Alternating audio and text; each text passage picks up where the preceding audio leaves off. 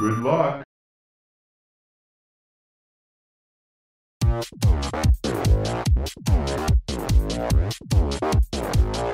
Would you please tell your son to stop? We can't do it, man. That's discipline. That's like telling Gene Krupa not to go. Boom, boom.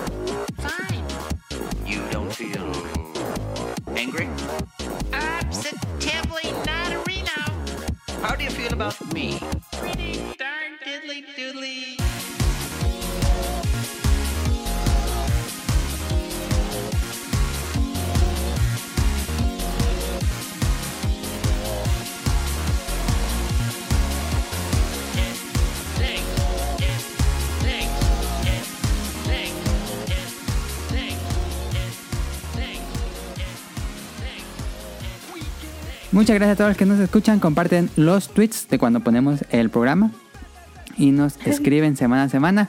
Pasen una excelente eh, pues semana y nos vemos la próxima. Bye. Bye. Bye.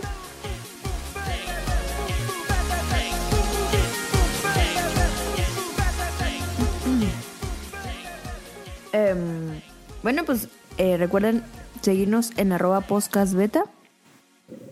En Twitter, solo tenemos Twitter, no tenemos Instagram.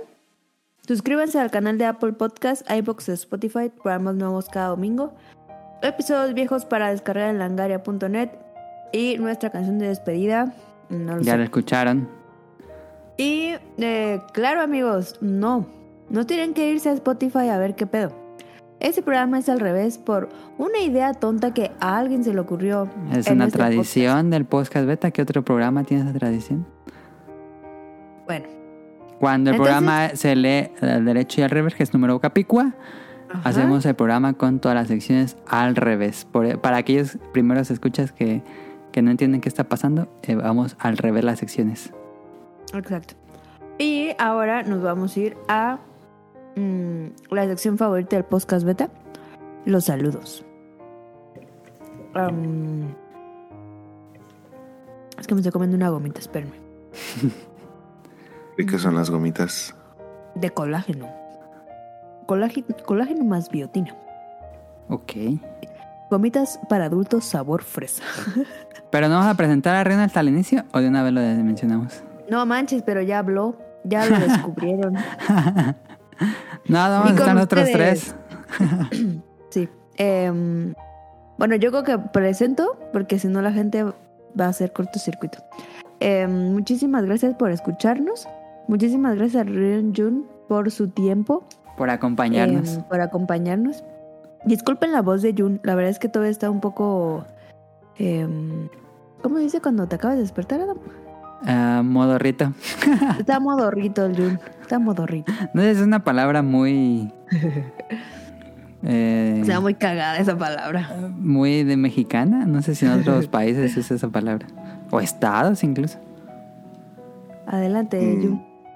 No, no, no sé qué tipo de expectativa tenían, pero yo estoy despierto desde hace como tres horas. Este, aquí somos muy profesionales y por supuesto que preparamos primero el, el programa, hacemos pruebas de voz, de grabación. ¿Sabes cómo me No imagino sé. a Jun? Como el, el gif este que está un perrito blanco. Y que nosotros, y levanta y otro. Sale, y sale el otro perrito café así. ¿eh? Así, Jun. No, no me Deberían de estoy... hacer un meme. No, no lo haga. Si, si el Efesto Man está escuchando esto, probablemente salga el meme para el lunes. Este, bueno, Caro, los saludos, si no nos vamos a avanzar. Y hay muchos temas esta semana. Es que este, este programa va a estar muy divertido. Estuvo muy divertido. Caro, Eh, todavía no se le quita el COVID. No, eh, seguimos con COVID, pero no, cállense, no me dio COVID. ¿Cómo Em, no? Que no, me Ya dio tres semanas, ya es ultra COVID. Yo siento que fue COVID-20 ya. influenza. No, yo siento que fue influenza. No tanto cobicho, siento que fue influenza. Porque de ese sí no me vacuné, fíjate. Ah, pues muy mal. Pues muy mal yo, pendejo. Y además Em. se andan de artistas en, adentro de un hospital quitándose la máscara y tomándose puras fotos, pues así como. Sí, ¿no? pues sí, es- debería Así. ser obligatorio estar vacunado si trabajas en el hospital. La Netflix. Pero ya no nos vuelve a pasar en este podcast, beta. Eh, muchísimas gracias a Rion Jun, al Modorrito, por, em, por conectarse en este podcast. Eh, gracias, Jun, por todo tu tiempo. Por tu- No, muchas gracias a ustedes y a Lapicito por tenerme aquí. Hola, y espero que se la hayan pasado tan increíble como yo de grabar este programa. Ah. Eh, saludos. Saludos a Kamui. A él lo encuentran en Pixelania Podcast y en Dream Match. Sí. Saludos a Mika en tipos móviles en Spotify. Saludos a Now, a Radcliffe y a Manuel Productor. Que quiero decir, quiero decir que quede claro que yo desde noviembre que se fue el, el Bolo Bancas, yo les dije que se acababa el Bolo Bancas por siempre y mira, tengo voz de profeta. Nao ya dijo que se cancela el Bolo Bancas. Entonces, sí vamos a seguir dando saludos, pero es el ex Bolo Bancas, porque ya no hay. Deberían de darme un premio por tener voz de profeta. Eh, saludos a nuestro Rion Jun. Saludos a Rob Sainz, a Andy, a Heladito. saludos a Sirenita. A ella lo encuentran en Petit Mermaid en Twitch. Saludos a Jacobox y el Cut, a Jesús Sánchez, a Ali, a José Sigala, a Carlos. Saludos a Lefestomar, eh, te encargo porfa el meme. Saludos a Protoshoot, hasta Canadá. Saludos al señor Suki, a Oscar Guerrero. Saludos a Mauricio Garduño, a Gustavo Mendoza, a Gustavo Álvarez, al Quique Moncada. Eh, saludos a Andrew Lesink, a Marco Bolaños, al doctor Carlos Adrián. Saludos al Cadasco, a Helter Skelter, a Kenneth del Beto, al Yuyos, al Yado, al Bejas, al Bejarano, a Axel, a Gerardo Olvera, a Burningham, a Danister, a Lapicito y a Aldo Rivera. No me acuerdo cómo se llama Aldo Rivera, pero me da mucha risa porque. Aldo Rivera. Ah, pues es el Cadasco. El. Cadasco, fíjate que eh, quién sabe de qué está enfermo, pero se la pasa en Luna Park. Entonces siempre sube fotos de Luna Park y pues yo ubico a, ¿Qué es Luna al Star Park? Médica de Luna Park, el, Ah, el ya. Star Médica de Luna Park. ¿No trabaja entonces, no, va a citas, no sé de qué se enfermó. Entonces la otra vez subió una y yo le dije, jajaja, yo sé dónde estás. Entonces siempre se la pasa quejándose de ese hospital. Yo también, es un muy feo hospital. Y saludos a Star Medica Tlanepanta. Es muy bueno ese hospital, muy bonito. Y ya. A lo mejor lo tenía un familiar con el va a visitar y No, porque va al, al doctor, va, va a, la, a la torre. a lo mejor era una, una conversación sumamente personal que no quería que nadie supiera y aquí ya ventilaron. Ya, ya lo ventilaron. Bueno, lo podemos editar, ¿no? Igual le cortas esa parte. Yo creo que no. Ah, bueno, bueno, Pero si algo muy- cada- Pues no sé, ¿qué tal que es algo Ay, si, si Cadasco no quieres que digamos esto en el programa, por favor, mándanos un mensaje para ver si lo editamos. No, a lo mejor acompaña a su mamá. Ta- tal vez. Te estoy Pero- diciendo que a lo mejor va a visitar a una persona que esté a lo mejor internada o tenga alguna Que no, situación porque va a la ahí torre, porque va a la torre. Yo siento que acompaña a su mamá al y doctor. que a la torre no, no, no hay gente ahí internada o. No, porque son puros consultorios. Bueno, Ajá. dejando de lado eso, están los saludos de esta semana. Eh, muchas gracias a todos los que nos escuchan. Eh, vámonos a las preguntas del público porque vamos al revés.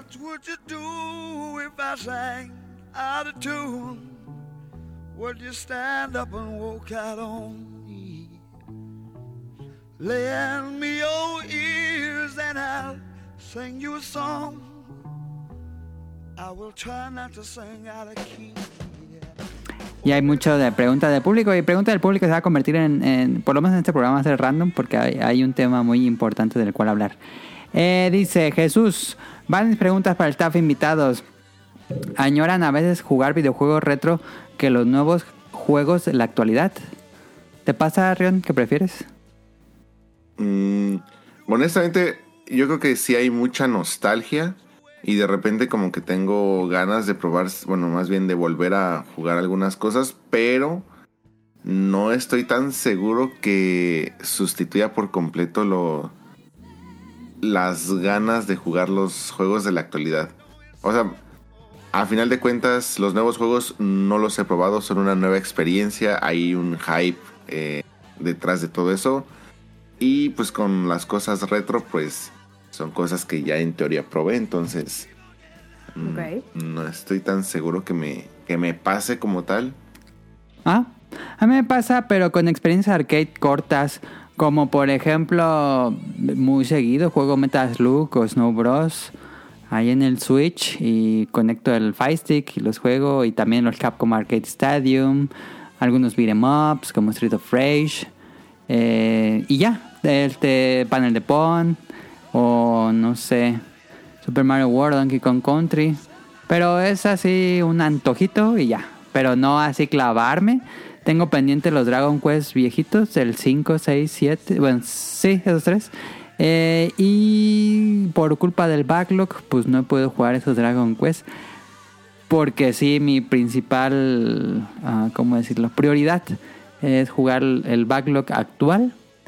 Pero sí me doy mis, mi- mis, como antojitos de jugar algo arcade rápido, eh, retro.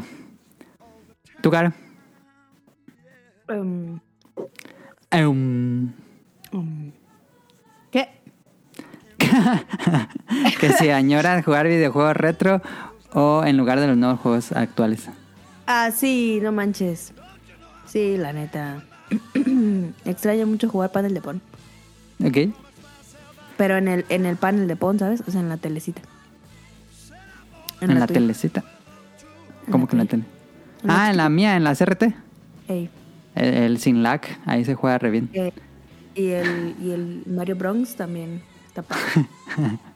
Dice, ¿creen que los estudios te- pequeños tengan un repunte y nos entregan mejores juegos que las grandes compañías en algún momento?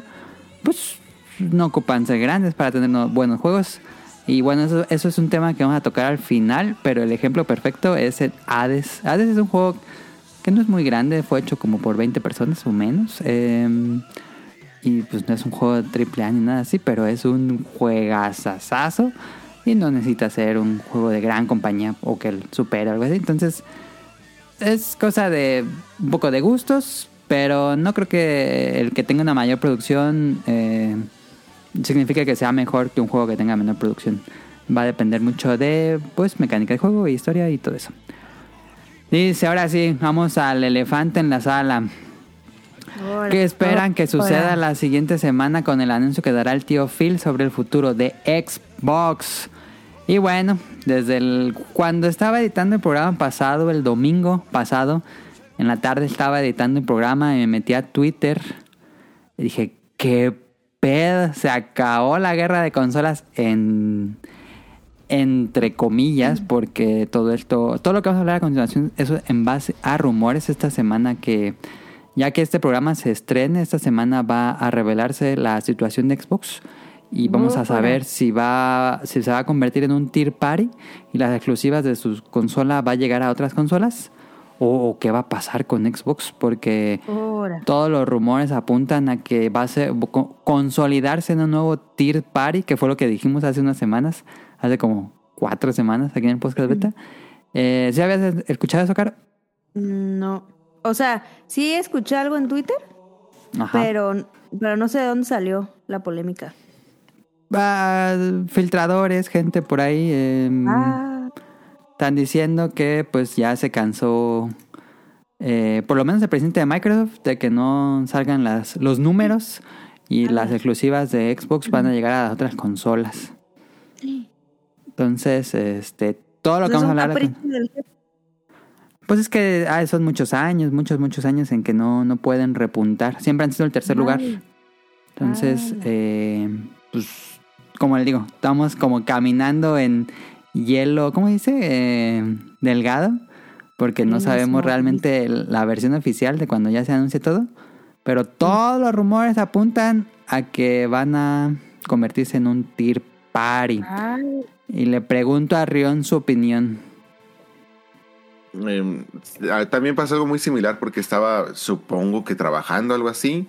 Y fue como ese GIF de esta persona que regresa de comprar como unas pizzas y todo ah, está de community y en todo llamas. está en llamas. Sí, sí, sí. Entonces, eh, lo más importante de toda esta conversación es de que todo lo que estemos hablando se basa Va a en caducar. Ajá, entonces, eh, de hecho, posiblemente algunas personas que escuchen este programa este, ya sabrán pues, qué pasó. eh, así ¿Cuándo es. es la conferencia o qué? Creo que el martes. Creo. A mí el mío va a ser en miércoles. Hey. Pero eh, hay muchos puntos que se deben de considerar. O sea, hay cosas que Phil Spencer sí ha estado diciendo muchísimo en diferentes entrevistas. Y curiosamente, yo sí estuve siguiendo muchas entrevistas que él estuvo dando en diferentes medios, hasta incluso medios impresos, donde él ya está dando declaraciones casi casi autodenominándose como el perdedor de esta generación. Sí, ya es imposible que la alcance. Hoy, ayer, no, el viernes salieron los números y está en De- 25 millones. Y, o sea, te- técnicamente el PlayStation 5 los dobló, bueno, los ahorita los ha doblado en, en ventas. Eh, no estoy muy seguro de que quieran considerar al Switch también como competidor. Nah, pero, pues, porque Switch- esos los cuadruplica o más. Y Claro. bueno, real- realmente como que siempre se... Bueno, a partir de que, pues del Switch lo han tenido como que ya como competidor aparte, como que él tiene su propia, su Sí, propia sí. carrera. Él contra juega el sol. solo. Sí. Entonces, eh, hay, hay muchas también situaciones muy, muy importantes. O sea, él, él mismo ha dicho de que sin importar ahorita que saquen un super exclusivo, la Sí, gente va a dejar de comprar PlayStation este, 5. Dijo que aunque Starfield fuera el juego del año y tuviera 10 en todos lados, ni aún así podrían re- remontar. A la madre. Y a todo esto, pues también recordamos que tienen ahí una compra de 70 mil millones de dólares. Sí. eh, que no es eh, nada. O sea, obviamente yo sé que para una empresa como Microsoft, posiblemente, pues es una compra que se pueden permitir ciertamente. Pero posiblemente para los inversionistas, pues ya están así como que, eh, ya hay que hacer algo. O sea, existe una compra de 70 mil millones, este, no hay eh, resultados, ni siquiera nos vemos o nos sentimos como que competidores en esta generación. Y pues ya es importante hacer algo. No hay tiempo para que. No, no se ha dado ningún tiempo para madurar esta compra. De hecho, pues ¿A ni siquiera compraron? tenemos- Activision Blizzard, los que hacen Call of Duty, Ah, los que sí. hacen Diablo, Overwatch. Y al menos las conversaciones que se han tenido hasta este momento, pues se supone que Call of Duty no va a ser eh, Por inmediatamente 10 años no puede ser exclusivo. exclusivo. Entonces, Mm. eh, no hay un tiempo para madurar realmente esta compra para tener como que un proyecto en firme de qué se va a hacer realmente para justificar esta compra. Eh, las ventas de, del Xbox One, eh, bueno, las ventas son casi casi como las ventas del Xbox One. Ujú. Entonces, este, ellos realmente tenían una estrategia de una consola barata y además tenían como que estrategias sumamente eh, agresivas para, este, pues para tratar de desplazar más cantidad de consolas y no se tuvieron las ventas esperadas. Y a todo esto, si le sumamos de que las exclusivas se perderían, si es el rumor, eh, si es que llega a ser cierto el rumor, pues hay menos razones como para comprar una consola. O sea, ya te puedes comprar también un PlayStation 5 y vas a tener estas famosas exclusivas. Y también como consecuencia, pues puede repercutir en ventas o, eh, o en usuarios del este del ¿cómo se llama? Xbox Pass, Game Pass. del Game Pass. Entonces, eh, tomando en cuenta todo esto, pues sí se vino como que el, el revuelo de que ya va a desaparecer, de que ya van a decir adiós, se van a convertir en un third party y cosas así. Yo personalmente siento que si eso llega a pasar o si eso llega a ser cierto, no necesariamente es algo negativo para Microsoft, para los fans que A los fanboys. tener un Xbox, pues sí lo va a hacer. Pero si tomamos en cuenta quiénes son las empresas más grandes ahorita eh, en la industria del, del videojuego, pues nada tienen que ver con consolas. Nada tiene que ser con un competidor de estas No. cosas. O sea, estamos hablando de Tencent.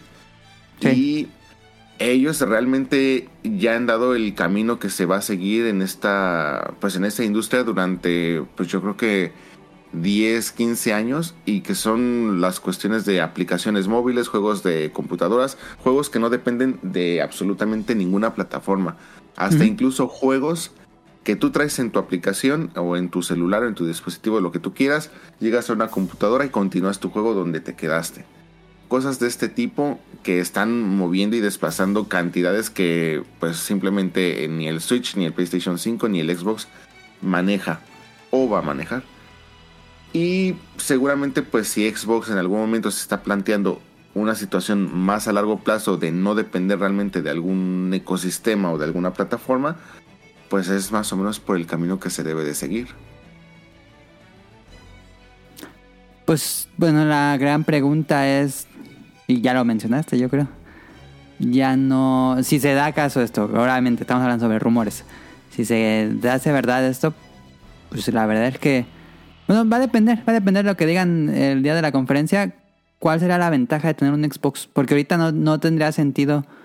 Eh, he visto mm, gente que ha bueno, por lo menos en Estados Unidos la gente está corriendo a vender sus Xbox. Tal vez no saben si va a ser verdad o no, pero pues está difícil. Este, me imagino que va a haber algo, ¿no? Para la gente que tiene un Xbox, como que valga Que la le pena. digan aquí que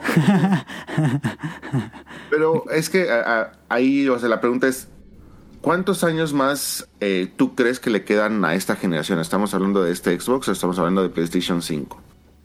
Vamos en año, este es el inicia año 4, otros cuatro años.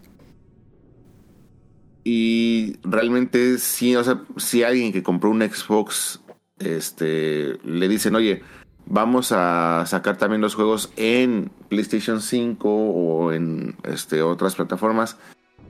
¿Crees necesario tener que vender el Xbox? O sea, esa, esa es la parte que a mí no, no, no me checa, o sea, no le encuentro un sentido de ¿por qué lo vendes? Ya tienes una plataforma y al final de cuentas, si también lo ¿Por qué vas lo a poder van a.? Bueno, me imagino que van a querer dar el salto a PlayStation para, para aquellos juegos. Si, si todos van a tener juegos de Xbox en A ver, PlayStation. ¿qué- tú que estás aquí eh, y tienes un Xbox completamente nuevo, ¿qué piensas de que Xbox va a morir? ¿Vas a vender tu Xbox? No, pero no va a morir, va. No sabemos exactamente todavía. O sea, no sabemos si va a morir o no. Uy, pues me compro otra cosa. Un Play. O sea, ¿sí lo venderías? Sí. Aunque fue regalo. Pues, y si va a morir, ¿qué, ¿qué puedes hacer? Digo, la consola Sí. va a funcionar y el servicio va a seguir y todo va a seguir igual. O sea, la consola va a funcionar y todo va a seguir, pero ya no van a sacar juegos. Uf. No, sí van a seguir saliendo juegos. pero Veré puede comprar juegos todos esos juegos que me ahora en Play. Pero pues buscaré otra cosa. Ah, o sea, que sí van a salir juegos, pero... Pero que esos también van a salir en Play. O sea, ya no va a tener exclusivas Xbox. Ok. Pues nunca he tenido Play, así que puede ser buen momento. Te pone triste. Eh, no. Siempre quisiste un Xbox. Sí.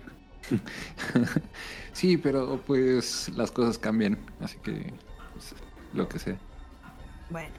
Pero todavía no sabemos, todavía no sabemos qué va a pasar. Saludos a Kike. dice- Eh, es Saludos. realmente puros, puro rumor, Ahora- entonces quién sabe. No, no pasó lo mismo con PlayStation 5. pues, O sea, eh, los juegos tardan cerca de un año y no tienen la mejor optimización de lanzamiento cuando llegan A estos PC. juegos a, a PC. Pero porque cuando se hicieron estos anuncios no hubo la misma reacción de los eh, piperos ante la llegada Hubo de cierta sus reacción, exclusivos. pero no, no tan devastado como dramática como lo que pasó la semana pasada. Pero por ejemplo, yo nunca había nadie que dijera, no, ya voy a vender mi PlayStation 5. O incluso que dijera, no, ya se van a convertir en third parties o cosas así. Ajá. O sea, de, de hecho, a mí la estrategia me parece fabulosa. O sea, eh, que las exclusivas se conviertan en exclusivas temporales. Que de hecho eso ya venían haciendo varias compañías mucho antes. De te firmo una exclusiva temporal. Y ya como que al año, al año y medio, Sí, sí, sí, sí. este, lo sacamos en, en otra plataforma. Que además les conviene. Porque, por ejemplo, las versiones de PC tratan de este, pues, optimizarlas todavía más de darles un mayor cuidado, etcétera. Entonces les da como que el tiempo suficiente de poder, este, de cumplir con su exclusiva, de recibir los beneficios de la famosa exclusiva y pues a partir de ahí poder madurar su proyecto para otras plataformas. Entonces, porque es algo que incluso ya lo vimos en PlayStation 5 y ahorita con Xbox se viene como que un panorama completamente fatalista. Mm, Porque Pues- también, o sea, ajá. no, adelante, sí. Adelante. dale, dale, dale. Porque no, no llevamos, o sea, como bien lo dijimos, o sea, apenas, apenas vamos a mitad de, De la vida. de esta generación. Sí. Entonces, esto no puede ser una estrategia que, que se hayan sacado ahorita, pues de la nada. O sea, yo sí pensaría que es una estrategia de convertirnos en un third party si ya estuviera terminando la generación. O sea, va. Dicen que hubo volantazo porque le fue muy mal en ventas a Xbox en 2023. Eh, y que ya, ya se desesperaron inversionistas de Satya Nadella. Es el rumor, por supuesto, todo lo que estamos hablando es puro rumor. Pero dicen que sí dieron, porque ya te acuerdas que se habían filtrado los planes de la nueva consola, de un nuevo control, juegos. Pero, pues parece que eh, las ventas de Xbox no fueron muy favorables en 2023 y quieren mover la situación. Pero también debe ser un plan que ya tiene mínimo seis meses, no sé. Yo siento que, o sea, pa- para el tamaño de empresa que son, eh, para la cantidad de experiencia que tienen en muchísimas otras cosas, donde también han tenido fracasos muy fuertes y donde han hecho inversiones tan grandes como Activision Blizzard, de repente dar ese volantazo a mí no me da mucho sentido. De hecho, yo sí estaba leyendo ayer de ¿Ah? que al parecer se estaba como que rectificando un poco, al menos el tema de, eh, de Starfield, que, ah, no, Starfield no va a ser este, multiplataforma, por ejemplo. Ajá. Pero, no, o sea, que no, no estaban aclarando como que ningún otro rumor, nada más estaban este, aclarando como que el de el de Starfield y que están diciendo, no, que al parecer no, que se interpretó mal esa Todo. Sí, información. sí, puede que al final todo haya sido puro teléfono descompuesto y al final el martes salga otra cosa. Pero sí siento que sería una estrategia o un cambio de estrategia muy. mm, ¿Cómo decirlo? Este. ¿Cómo, cómo se dice cuando cambia así como que de. Drástico. Abrupto. Sí, es muy drástico. Muy abrupto. Este, que no va de la mano con las últimas cosas que se hicieron.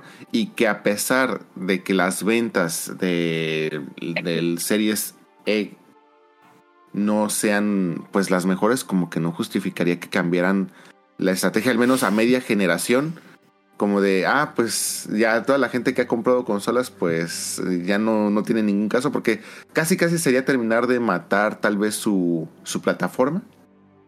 Y no sé qué tan positivo pudiera ser. O sea, creo que les terminaría de, de perder más dinero que de más o menos tratar de solventar o, o medio sacar el barco a flote, al menos esta, esta generación, y hacer cambios importantes pues para lo, la que siga. Incluso hasta ya dejar de sacar una consola, como, como se está Sí, sugiriendo eh, en, el, en el rumor. El plan de Microsoft en los últimos 10 años ha sido vender puros servicios. Ya no se enfocan en otra cosa que no sean servicios, entonces muy probablemente pues eh, tocará turno de, de que sea el servicio de Microsoft Game Pass o Xbox Game Pass, no sé si le van a cambiar el nombre. Este, pero bueno, em, yo digo que vendan un Xbox Series con la cara de Phil Spencer como el Dreamcast que vendían con la cara del jefe de Sega. No sé si has visto esa caja. Eh, estoy seguro que en algún momento la llegué a ver, pero no, no, no, no tengo De nada. cuando se estaba muriendo Sega, vendieron una última edición de Dreamcast con la cara del presidente en la parte de atrás. Así un Xbox Series con, con Phil Spencer, que los rumores dicen que lo van a correr. Este, pero bueno, quién sabe qué va a pasar. Este, son puros rumores, entonces tampoco, tampoco se puede asegurar nada. Todo es en base de rumores. Entonces, eh, es difícil Y que un además- panorama.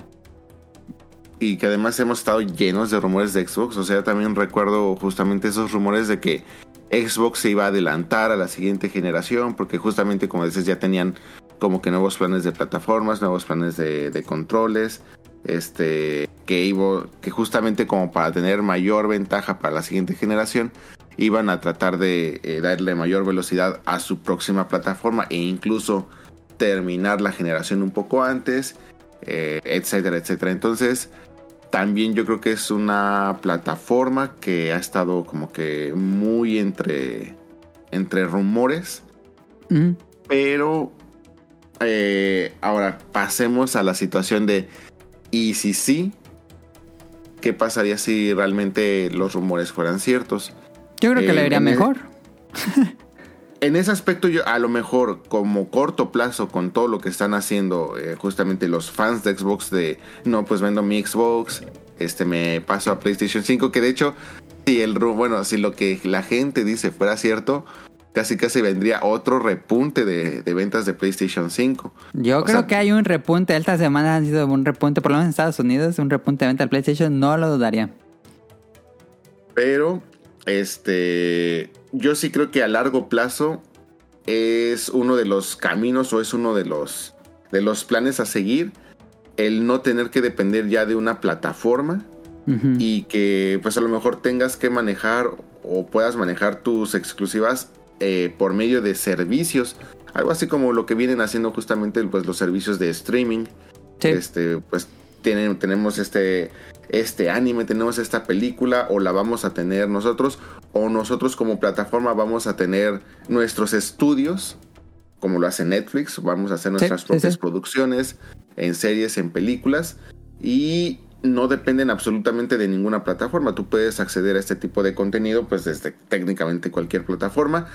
Yo no creo que hay Sony ni Nintendo estén abiertos a permitir como que un servicio de Xbox Live entre en sus plataformas, No creo. al tampoco. menos para esta generación.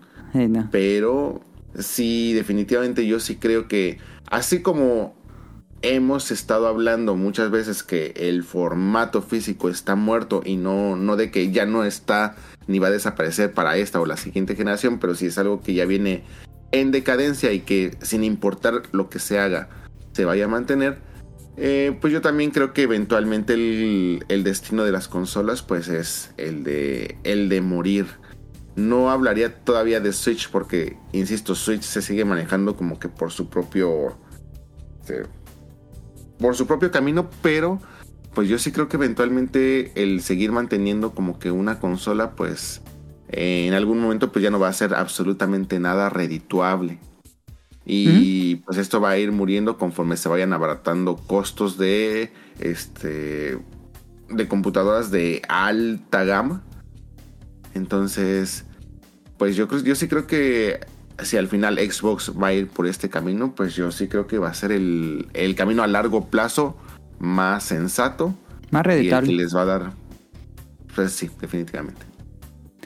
Sí, bueno, ahí está lo de Xbox. Nuevamente, hay que esperar a ver qué va a pasar. Y ya el próximo programa, pues ya, ya opinamos ya con, con algo sólido para, para opinar. Pero ahorita, como les decimos, puro rumor. Eh, más preguntas, dice. ¿Qué sabor les dejó el State of Play de Final Fantasy VII Rebirth? Yo lo vi, este, pero el fan aquí es Ren. Pero no, no, no, pero a mí me... ¿Lo viste Sí, sí, sí, lo vi. completo? Sí, lo puse ¿Por a qué? las 5, 5 y media, 5 de la tarde. Ay, todavía lo viste. Yo ni siquiera lo vi. Yo, yo sí no lo vi en vivo por el trabajo. Pero, pero ¿por qué? Pues, no es cierto, sí yo es estaba dormido. Ah, más bueno. Pero ya sé, yo, yo lo vi hasta, hasta el día siguiente. De hecho, terminé de trabajar, ya me senté y me puse a verlo ahí.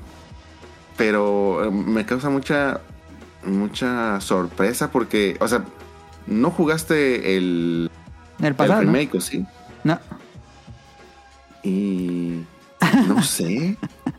Bueno, ese es ¿Por siempre el morbo de ver un evento de videojuegos. No, rara vez me los pierdo. Aunque a menos que sea de Xbox. Este, pero. em, me causa mucho como morbo ver todo lo que le agregan al juego. Meten, eh, hubo una parte enfocada en minijuegos y me pareció muy buena. Incluso hay unos minijuegos que son nuevos, no, no venían en el original. Eso me gustó mucho. Impresionante cómo se ve gráficamente. Eh, es como extraño, a mí me sigue pareciendo extraño que luego es ultra realista con personajes muy caricaturescos. Como que digo, queda raro, pero, pero está bien. Eh, pues más o menos es la historia del juego original, entonces tampoco es como mucho problema. Eh, jugué el DLC de Power Wash Simulator de Final Fantasy VII y, te explican los personajes, te explican la historia un poco más o menos. Eh, entonces, pues sí, sí, sí, sí, tiene un contexto, sé qué pasa y todo eso. Eh, sé que hay unas escenas ahí muy interesantes que vemos en el, en el, bueno, en los trailers, que son escenas importantes del juego original. Entonces, aunque no lo he jugado propiamente, eh, se nota que sí va a haber cambios interesantes a la historia. Pero, mm, pues en una de esas igual y, y ya le entraría al remake 1 y luego al 2. Pero tú, Rion, ¿qué te pareció? OMG, OMG, OMG. Esos sí son. O sea, de hecho, justamente la pregunta de la que iba. O sea, ¿lo comprarías? O sea, después de lo que viste. Porque con este trailer, bueno, con, con este evento, yo sí llegó un momento donde dije, oye, casi casi me están prometiendo, y digo prometer porque pues no, no estoy seguro de que así vaya a ser el producto final, pero casi casi me están prometiendo un Yakuza dentro de un Final Fantasy. Sí, es lo que yo sentí. Y dije, ay, ojalá se jugara como el RPG de turnos de Like a Dragon 8. Que bueno, más a rato hablo de él, pero ay, qué buenos cambios tiene el sistema de batalla. Me encanta todo lo que hicieron en el sistema de batalla. Y cuando veo el de juego, que a mí fue lo que no me gustó del primero, es que el sistema de batalla no se decide entre ser por turnos o ser de acción, como que es un híbrido muy raro. Pero entiendo que nada más jugué el demo y, es muy diferente cuando juegas un RPG de inicio al final. Cambia muchísimo eh, mecánicamente, entonces... eh, pero a mí no me convenció mucho. Y cuando vi las batallas de esta segunda parte, pues sí, ese otra vez ese sistema medio extraño que a mí no me termina de convencer. Que creo que lo, por lo único que no le entra a ese juego es porque el sistema de batalla no me convence del todo. Pero me encantó que todo se ve como Yakuza, como, bueno, la Dragon. Y hasta tienen su Segway para explorar ahí lo- los pueblitos como en Yakuza.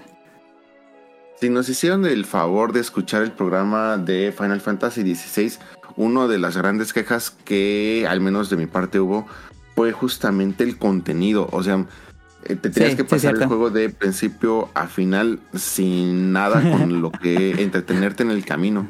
Sí. Eh, unas side quests sumamente pobres, eh, Sí. muy, muy limitadas de B a punto A a punto B y, y se acabó.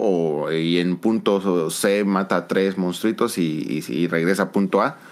Entonces, como que muy simplistas. Llegaba un momento donde tú decías, bueno, es que necesito como que despabilarme de como tres horas de, de video que me es, es pusieron. muy pesado, sí. Y, eh, y más el final se empezaba a, a sentir más pesado. Porque pues ya venían las escenas fuertes. La historia se ponía más interesante, obviamente, pero eh, sí ya era como que complicado seguir. Y aquí se nota que están rompiendo con todo eso de una manera muy positiva. Este, porque hasta te están diciendo que, por ejemplo, el juego de cartas, según hasta el, el texto tal cual fue, juega en cualquier momento. Sí. Este nuevo juego de cartas que no es el. Este el se llama 8. Ter- Tetrial. No, no me acuerdo. Bueno, pero el, el juego de cartas del 8. es un- una nueva estrategia. Se ve que regresan un poco el minijuego que hubo con el DLC de Yuffie. Este, hay muchísimas otras actividades, etcétera. Está como el famoso esto del piano, que creo que está en el demo. Yo lo que les sugeriría, por ejemplo, si están en una situación como Millie, que les está haciendo como que ruido todo lo que está girando en torno a este. em, a esta secuela, es sáltense el remake. No, no lo necesitan. Eh, yo creo que el revert les va a dar como que el contexto. Y ustedes, lo, a lo que se está viendo que van a hacer es. Si alguien lo toma de cero, va a ser como que, ok, tú nada más tienes que saber esto. ¿Cómo lo hicieron algo así? Realmente no importa. O sea, es como si justamente. como empieza el remake, que va justamente Cloud y Barrett y los eh, otros en el, que llegan en el tren. En el tren. ah. Que en, en ese momento tú dices, ¿pero por qué? ¿De dónde vienen? ¿O aquí venimos? O algo Sí, así. sí, sí, sí. Así de, tú no te preocupes, ahí en el camino te volverán a, a explicar y ya. Entonces, porque los cambios justamente también en el sistema de batalla se ven interesantes. No es un cambio eh, total, se sigue manteniendo la base, pero sí se ve que está mm, renovado. ¿Mm? Tienen hasta este como mapa de skills que vas a ir como que tú ahí esté acomodando para que dependiendo de cuál va a ser tu party, se ve que también tu party la vas a poder estar cambiando en cualquier momento. Entonces depende también de qué personaje vayas a necesitar eh, en el mapa, etcétera. Entonces yo sí les diría no tienen por qué, porque yo creo que el regresarse a remake antes del revert los puede hacer como que desmotivarse. Cansarse, Porque, pueden pues, sí, cansarse. Sí, además el remake pues sí tiene ciertos fallos que, que posiblemente el revert les ofrezca justamente esa experiencia que, que necesitan sin tener que pasar por, por remake. Esa sería la sugerencia que yo les daría. Eh, estoy sumamente hypeado ahora sí. Eh, estoy muy triste de saber que ya en una o dos semanas ya tienen que estar saliendo los primeros juegos para pues reseñas, este, youtubers y todo eso. Y van a empezar a decir si sí o si no. Yo creo que ya saben a qué me refiero, pero pues yo sí quisiera que eso me, me sorprendiera en mi experiencia de juego, pero a ver qué pasa, pero sí estoy hypeado, estoy muy muy hypeado y posiblemente, y si todo se ve como en el evento, yo creo que sí va a ser un candidato fuerte para eh, uno de los mejores juegos de este año posiblemente. A ver cómo le va en reseñas. Ah, dice, ¿qué mes creen que Nintendo nos anuncia el primer Nintendo Direct? Marzo. Marzo, los rumores también dicen marzo, fíjate, pero mm, Recuerda que tengo voz de profeta. yo digo que ya no hay nada para Switch. El siguiente evento de Nintendo tiene que anunciar consola. Y no sé cuándo vaya a salir esa. pa' mayo, julio. Los- todo, todo apunta a que va a ser segunda mitad de año la consola. este tweet. Pero lo que yo más veo muy, muy, muy, muy posible es que sea un Nintendo, ¿cómo se llama? Mini, mini Direct, que son tier party, que no son exclusivos, que no son de Nintendo. Y la gente se va a enojar mucho. Pero yo creo que eso va a pasar. En marzo, un Nintendo Direct tier party. ¿Tú qué dices, Ren? Es, es que según yo nos falta, en febrero siempre había el de Pokémon, según yo. Sí, Sí, el. Pokémon Presents. Es en febrero porque Sí. cumple aniversario. Y bueno, y también ahorita pues estamos un poquito hypeados porque la cuenta oficial de Twitter se le ocurrió poner un... ah, ¿Cómo se llama? El legendario de Black. Secrom. Sí. Eh, Entonces, así como que, no, pues estamos así como que con la ceja levantada, así como que... Ya viene. No, se viene. Y eh, yo creo que va por eso. Yo creo que si Nintendo quisiera hacer un direct, pues armaría que algo con Princess Peach, con el Mario este RPG, que no es Mario RPG, este Ah, de Paper Mario. Sí. Y con este. mm, ¿No iba a salir un Luigi's Mansion? Digo, ¿sí, Luigi's Mansion? ¿O sí salió? ¿El 2, no? ¿No iba a salir algo así? Para Switch. Mm, el 2 para Switch. Sí, el que no fue salió. para 10 Sí, sí, sí, sí, Dark Moon. lo van a sacar para Switch. Con esos tres Y- hacen un direct. Pues yo creo que sí. Y pues eh, lo rellenas con, pues, con ¿cómo se llama? Con Con, juegos de... No, con juegos del Advance y 64, yo digo. Y también. Entonces, pues posiblemente tampoco les esté urgiendo tanto, pero sí yo también coincido en que ya no hay, pues ya qué más. O sea, pues yo creo que ahorita los de los jugadores del Switch son los que están más así como que, bueno, ¿y ahora qué, qué hacemos? O están viendo el Switch con ese meme de haz algo, pero... Ah, Bueno. y viene el que me interesa muchísimo. El DLC de Splatoon 3. Ah, sí, es cierto, el, ¿cómo se llama? El guarnición, el side... Side... Este, Side meal, Side- meal, side- Algo así. que sí bueno, en, en español están diciendo guarnición, no sé qué. Este, ahorita estaba viendo el, el to- el concierto de Splatoon 3 que subieron hoy en la mañana. Hay cameo.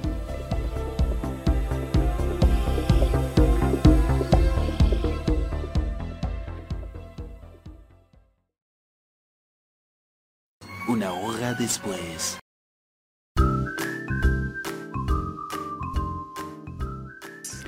Según yo nos quedamos en que, bueno, explicar contexto para los que están escuchando el programa. eh, la herramienta con la que grabamos en Discord entró en mantenimiento, entonces estuvo una hora fuera de servicio y nos de repente nos votó. Entonces, este probablemente escucharon un abrupto final a algún punto. Realmente no nos acordamos qué fue porque fue hace una hora. Creo que fue Final Fantasy. Ah, sí, se van con Final Fantasy. Que te dijo Jun que lo vas a comprar. Y No, eso fue mucho porque después hablamos del Direct de Nintendo. Creo que Ah, fue la pregunta de Direct de Nintendo. Pero bueno, este dice, última pregunta de Jesús. ¿Cómo ha estado su año? ¿Todo bien o con pedillos? Con pedillos, ¿no escuchas? Tengo perros desde hace tres semanas. Ah, bueno, lo bueno que era tos y no pedillos. Literal. Ah, Sí, es con... Es- pero, pero fíjate que Jun ha tenido problemas eh, de digestión. ¿Por qué mis programas? Por la leche. ¿Por qué mis problemas? No, Entonces no, él no, sí nada. ha, ha traído un poco de pedillos, literal. No, no, para nada. No, de hecho, yo desde que nací hasta esta edad nunca me he echado un pedito. Ahí está Em. Jesús, la pregunta de Jesús. Dice, Andrew, platiquen lo de Xbox, de quilombo, eh, lo de Xbox, ¿qué quilombo armó Phil Spencer? Saludos y en espera el nuevo podcast. Ya lo platicamos bastante. Fueron como 40 minutos de lo de Xbox. Este, Don Gris nos escribió un mail. A ver, espérenme, déjenlo abro. Qué raro, ¿no? Que te manden mails. Ah, seguramente es Se me para hace ti. más Va formal. Querida Cari, desde ya que sé. escuché por primera vez tu voz, Desde que no tienes manos. Algo así iba a decir. Aquí está. Y está largo el mail, lo voy a leer. Hey, ¿qué tal? Espero que este correo llegue antes que empiecen la grabación. Pues sobre el programa pasado y el Palworld, estoy casi seguro que ese juego nunca saldrá de Early Access. Le dejarán de meter actualizaciones y dejarán que muera. Y es que hay que ver el historial del estudio sacando juegos incompletos y abandonados, aunque tengan potencial. Y es que tal vez ustedes no están acostumbrados, pero yo, como usuario de Steam, les puedo decir que hay desarrolladores que existen solo para hacer juegos incompletos, vender lo que puedan y abandonarlos, pasando otro juego y nunca saliendo de Early Access. Es más, yo tengo uno que otro juego que tiene 10 años en Early Access y que evidentemente ya están abandonados. Desarrolladores dejaron de dar comunicación y pasaron al siguiente juego. Y pues Palworld tiene toda la finta de que será así. Digo, el estudio ya se ha ganado más de 200 millones de dólares. Con eso ya te resuelve la vida. Como para qué meterle más esfuerzo si saben muy adentro que su juego es mediocre y que está vendiendo por el shock inicial. No será nunca una saga. Ahí está la opinión de, de Don Gris respecto al caso de Palworld. Y nos dice ahora sobre el tema del programa. No sé si, bueno, el tema que vamos a hablar esta semana, pero como vamos al revés, todavía no lo platicamos. Dice, no sé si creen eso de que la industria muere por los actuales despidos o si es parte de su teoría, pero como veo yo, Oye, ahorita lo vamos a explicar, ahorita lo vamos a explicar. La industria del videojuego es un entretenimiento que llegó para quedarse y con la cantidad de dinero que se mueve a nivel mundial, vende más que el cine y la música, es una industria muy difícil de matar. Digo, si el cine o la música la tuvieron difícil para adaptarse al internet y las nuevas tecnologías supieron adaptarse a los videojuegos a los que el internet solo ha beneficiado para vender más, no veo cómo pudiera morir. Además, con el avance tecnológico, los videojuegos también crecieron en la industria independiente, que lejos de ser como la época de Atari donde se llevaban juegos mediocres, Actualmente la calidad de los juegos indies está tan alta que muchos pasan a ser apoyados por dentro por empresas multimillonarias como Microsoft apoyando a Cuphead o Nintendo invirtiendo en la visibilidad de los indies. Em, ahí me perdí. Dentro de la Switch. Así que si la industria grande cae o recibe algún golpe grande, siempre está la industria independiente para dar la cara. Lo que sí creo es que los despidos masivos no es una cuestión que a nosotros que a nosotros no, a ver, siempre la industria es que eh, Lee bien. Ya no me gusta leer con fondo negro y letras blancas, siempre me pierdo. Este dice, eh, recibe algún grave, siempre está la industria independiente para dar la cara. Lo que sí creo es que los despidos masivos no es una cuestión que vaya a acabar con la industria, más bien parece algo organizado, como si en las altas esferas supieran algo que nosotros no, o tal vez sabiendo que no venderán tanto como en pandemia, prefieren despedir a su personal porque no ganarán tanto como esperan, aunque ganen muchísimo. Como sea es cosa de las empresas grandes, los indies no andan despidiendo a nadie y siguen a lo suyo. Y para mí ese modelo es lo más sano, tener poca gente y solo la necesaria tratando de salir todos juntos adelante que tener miles de trabajadores que son desechables. Sí, bueno, ahorita vamos a hablar del, del tema. No, no vamos a creer que se va a morir los videojuegos o que ya no va a haber videojuegos en un futuro, sino que la creatividad está muriendo. Es lo que vamos a discutir ahorita. Eh, y pues para terminar, quería mencionar sobre el Dream Match de hermano mayor y hermano menor, en el que Adam participó. Estuvo muy bueno y ahí, pudo conocer ahí pude conocer más sobre Adam y sus hermanos, cosa Ah. que va ligado al podcast beta. Ahí ¿Por si quieren no me escuchar, invitaste? bueno, lo grabamos en un, un jueves en la tarde, creo. ¿Y qué- qué Este. tiene? ¿Tiene? A mí me dijo que no te quería invitar. No, ya, yo no podía invitar, yo fui invitado. Lo grabamos en Dream Match con César. A ver, ¿quién es el del Dream Match? A mí me Eh. dijo que César le dijo, oye, ¿no quieres invitar a Cari? Y Adam dijo, Nel. O sea, no, no fue, no fue Nel. Es que, ¿sabes qué es lo que me preocupa? Que ahí solo está la opinión del hermano mayor. Faltó Por la opinión del supuesto, obviamente, ah, Claramente, claramente. todo el tiempo. Ahí no dijo que, que no me dejaba jugar con él. Mira, fíjate, ahí ve lo que, lo que dice Don Gris. Como o sea, recuerdo cuando Scroto le preguntó a Adam si él jugaba en cooperativo con sus hermanos y él respondió que solo con su hermano menor. Con su hermana no tanto porque como no era muy buena los hacía perder y se enojaban con ella. Eso sí lo dije en el programa. Ah, bueno. Y, y me dije a mí mismo, hay cosas que no cambian. Carolina sigue igual y no puede ni pasarse el Tears. Como sea, Ah. saludos a Carolina. Para mí es la MVP del programa con sus comentarios siempre tan sinceros y con su enojo tan auténtico. Saludos a la inquisidora Manca y espero a mi saludo que no soy, que, eh, espero a mi no saludo que soy su fan. Sigan así amigos para ver si la próxima semana les mando otro correo. Saludos y se cuidan. Ahí está. La verdad es Ya no deberías de hablarle a Don Gris. He No, tenido no muchos no. apodos, muchos. Pero Inquisidora Manca se lleva el crédito de la noche. ¿eh? No mames. Dale cuerda, dale cuerda. Está increíble. Inquisidora Manca. Sí, puedo pasar Tears, por cierto. ¿Ya no lo has jugado? No, no, ahorita vamos a hablar, llegar al punto de... Y por último nos escribió JC de Instagram. Juan Nos dice saludos a los integrantes del podcast y a los invitados. Y es que hay, esta semana ya por fin terminé Alan Wake 2 y no me puedo creer lo mucho que me gustó. Vale la pena cada, cada peso invertido y sin importar que sea digital.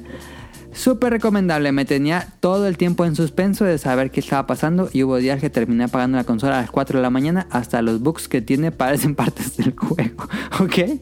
Eh, cuando lo jugué, cuando lo jueguen ya entenderán 10 de 10. Aparte, bueno, haciendo un pequeño paréntesis, creo que el mayor problema de Alan Wake 2 es que existe Alan Wake 1. Pero bueno, aparte me, me compré en Steam Tembo de Badass Elephant, un juego de los mismísimos creadores de Pokémon Game Freak, y por 40 pesitos me está gustando mucho. Lo han jugado, lo conocían. En la Lenovo Legion Go se ve y se juega muy bien. Yo nunca lo jugué, pero... Nunca vi comentarios positivos de ese juego. ¿Tú lo jugaste? Mm, ¿Cuál? Tembo de Elephants, no sé qué. No, pero Freak. aquí entre paréntesis, ahorita que estuvimos en, el- en esta, en est- que tuvimos esta hora como En de- esta de hora de letargo, descanso. Sí. descubrí que existió Silent Hill F, F en el chat y me está volando la cabeza. No puedo creer que algo así se me haya pasado. Entonces, Ojalá que no lo vayan a cancelar porque no pues sería es que ya está más cancelado que... También ya no ni dijeron nada, nada, nada, no han dicho nada. Pero bueno, ahí están Ah. los que nos escriben esta semana. Sí, Y de lo que comentó Don Gris, este, que algo ya que he platicado con Adán varias veces en privado, pero eh, acuérdense que e- ese mito de que la industria del videojuego vende más que eh, otras industrias de la música y del cine, es una cifra bastante maquillada. Entonces, Sí. Eh, no, no, no lo utilicen como sustento o justificación de algún argumento porque eh, ye- basta con que lo googleen un poquito y van a darse cuenta de el terrible, eh, la terrible verdad que hay detrás de esta declaración. Ahí está. Muchas gracias a todos los que nos escribieron. Eh, vámonos a las preguntas, digo, a la sección de datos curiosos con Caro para seguir avanzando esto. Datos, Datos curiosos. curiosos.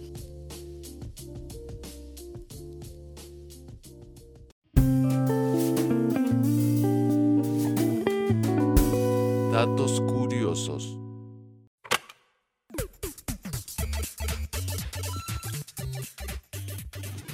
¿Los leíste? Sí, mm, tal vez. Tuvo una hora extra. Eh, les traigo datos curiosos. les traigo datos curiosos de países que quizá desconocías. Eh, ¿Sabían que en Canadá hay más lagos que en el resto del mundo? Sí, por supuesto. Ahí no Ah, chinga. Entonces, ¿Yo para qué Cierto, hablo? no, no, no. Eh, O sea, no sé. ¿Pensaría un clima más tropical como el Amazonas? No, fíjate. De hecho, a su debido a su gran extensión están considerados como mares cerrados. Uno de sus lagos más emblemáticos es el lago Luis, conocido por su color turquesa y los picos que le rodean. Sí se ve muy bello. Ok. ¿Sabían que Bolivia es el país más plano del mundo? Ah, ¿A qué me refiero con plano? Em, ah, que no hay cordilleras, montañas, cerros. Ajá. Eh, y No también es el, es el mundo. es el mundo. Es el país más salar. ¿Qué? Porque no, está a nivel del mar. no. No, no, no. Eh, ¿Qué? No los tiene, leyó, no. tiene el salar más largo del planeta. Ah, ok. Las salinas de Uyuni son además la mayor reserva de litio del mundo. Ah, Ajá, sí, es el ¿de li- litio. Porque el litio se consigue de las áreas... Eh, ¿para ¿Dónde qué consigues? el litio? Para todo, la batería de tu iPhone, de tu Switch, del auto. No, con, pues el, que- con el litio se hace la, la batería del mundo. Hay que cuidar a Bolivia. ¿eh? Em, Rusia. Rusia es el país más grande del mundo. Ah, Siberia. Y em, colinda o sí, sí colinda Con, todo el mundo. Casi, 16 casi. estados. Noruega, 16 Finlandia estados o países? sí. No, 16 países. Noruega, Finlandia, Estonia, Letonia, Lituania, Pon- Polonia, Japón, Bielorrusia, Ucrania, Georgia, Azerbaiyán, Kazajistán, China, Estados Unidos. No, ¿cómo que Estados Unidos? Está Pues la- No mal. los leyó. La parte del Alaska, no sé si Alaska tenga alguna región Ah, en conflicto con Rusia, Sí, como ser. Japón. Con Japón sigue, sigue en guerra desde la Segunda Guerra Sí. Mundial. Sí. Ahora, ¿el país más antiguo del mundo cuál es? ¿Ustedes saben?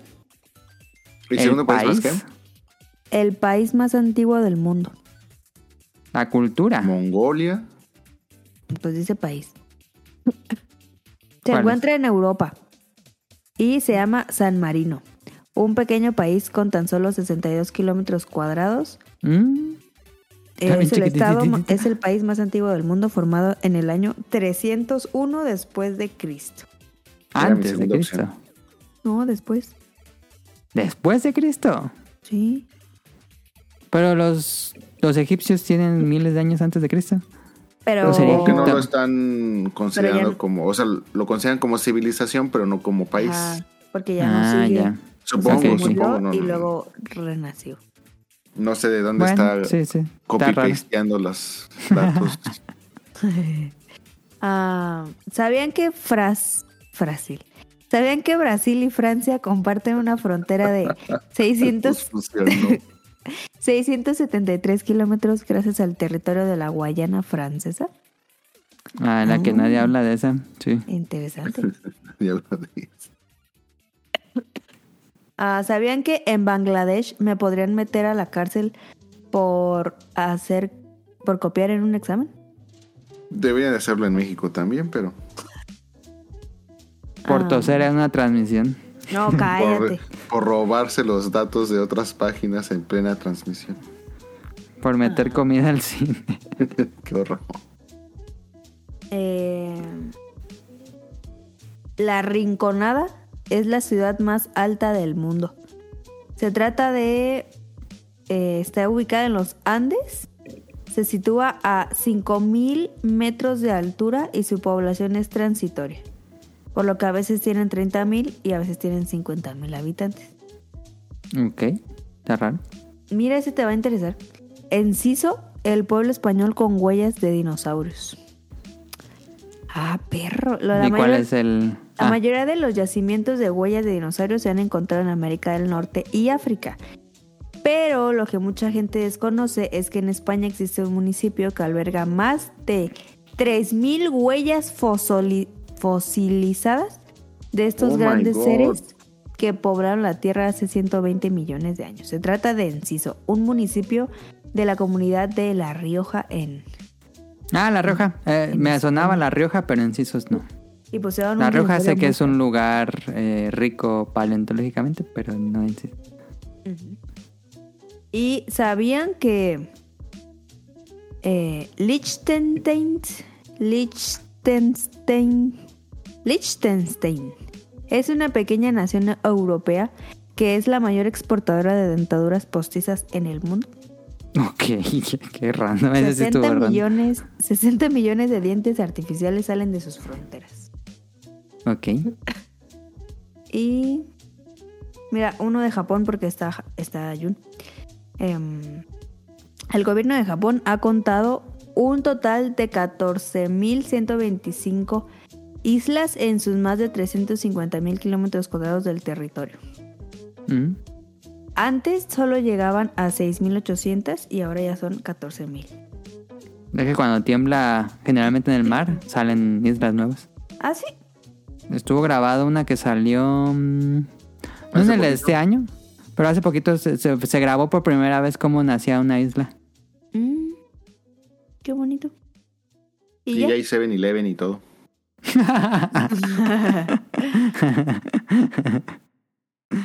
Por lo menos máquinas expendedoras, yo creo.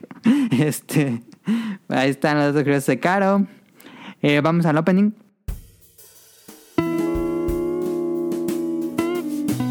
Opening de la semana.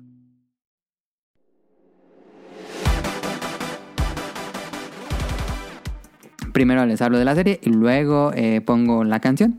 Entonces comenzamos con MF Ghost. MF Ghost es la nueva serie del creador Initial D y podríamos decir que es una secuela espiritual, pero sí secuela, la verdad sí secuela de Initial D. Initial D es una serie legendaria de finales de los noventas. El manga es anterior, pero la manga de los noventas, pero la serie animada eh, fue a finales de los noventas, inicios del dos, no, creo que sí es finales de los noventas.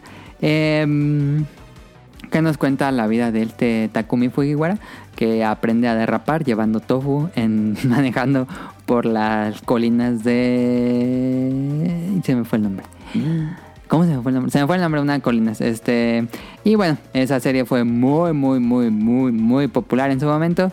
Y siguen saliendo arcades de, ese- de, ese- de esa historia. Y eh, el. ¿Manda? ¿Dice tofu? Tofu, sí, e- es una compañía de tofu y el chico tenía que ayudar en su tienda llevando tofu en la mañanita, así como en, al amanecer, repartiendo tofu, pero tenía que subir de una colina y llegar a la ciudad hasta abajo, pero su papá le dice, vas a llevar tofu, entonces no quiero que se te caiga el agua.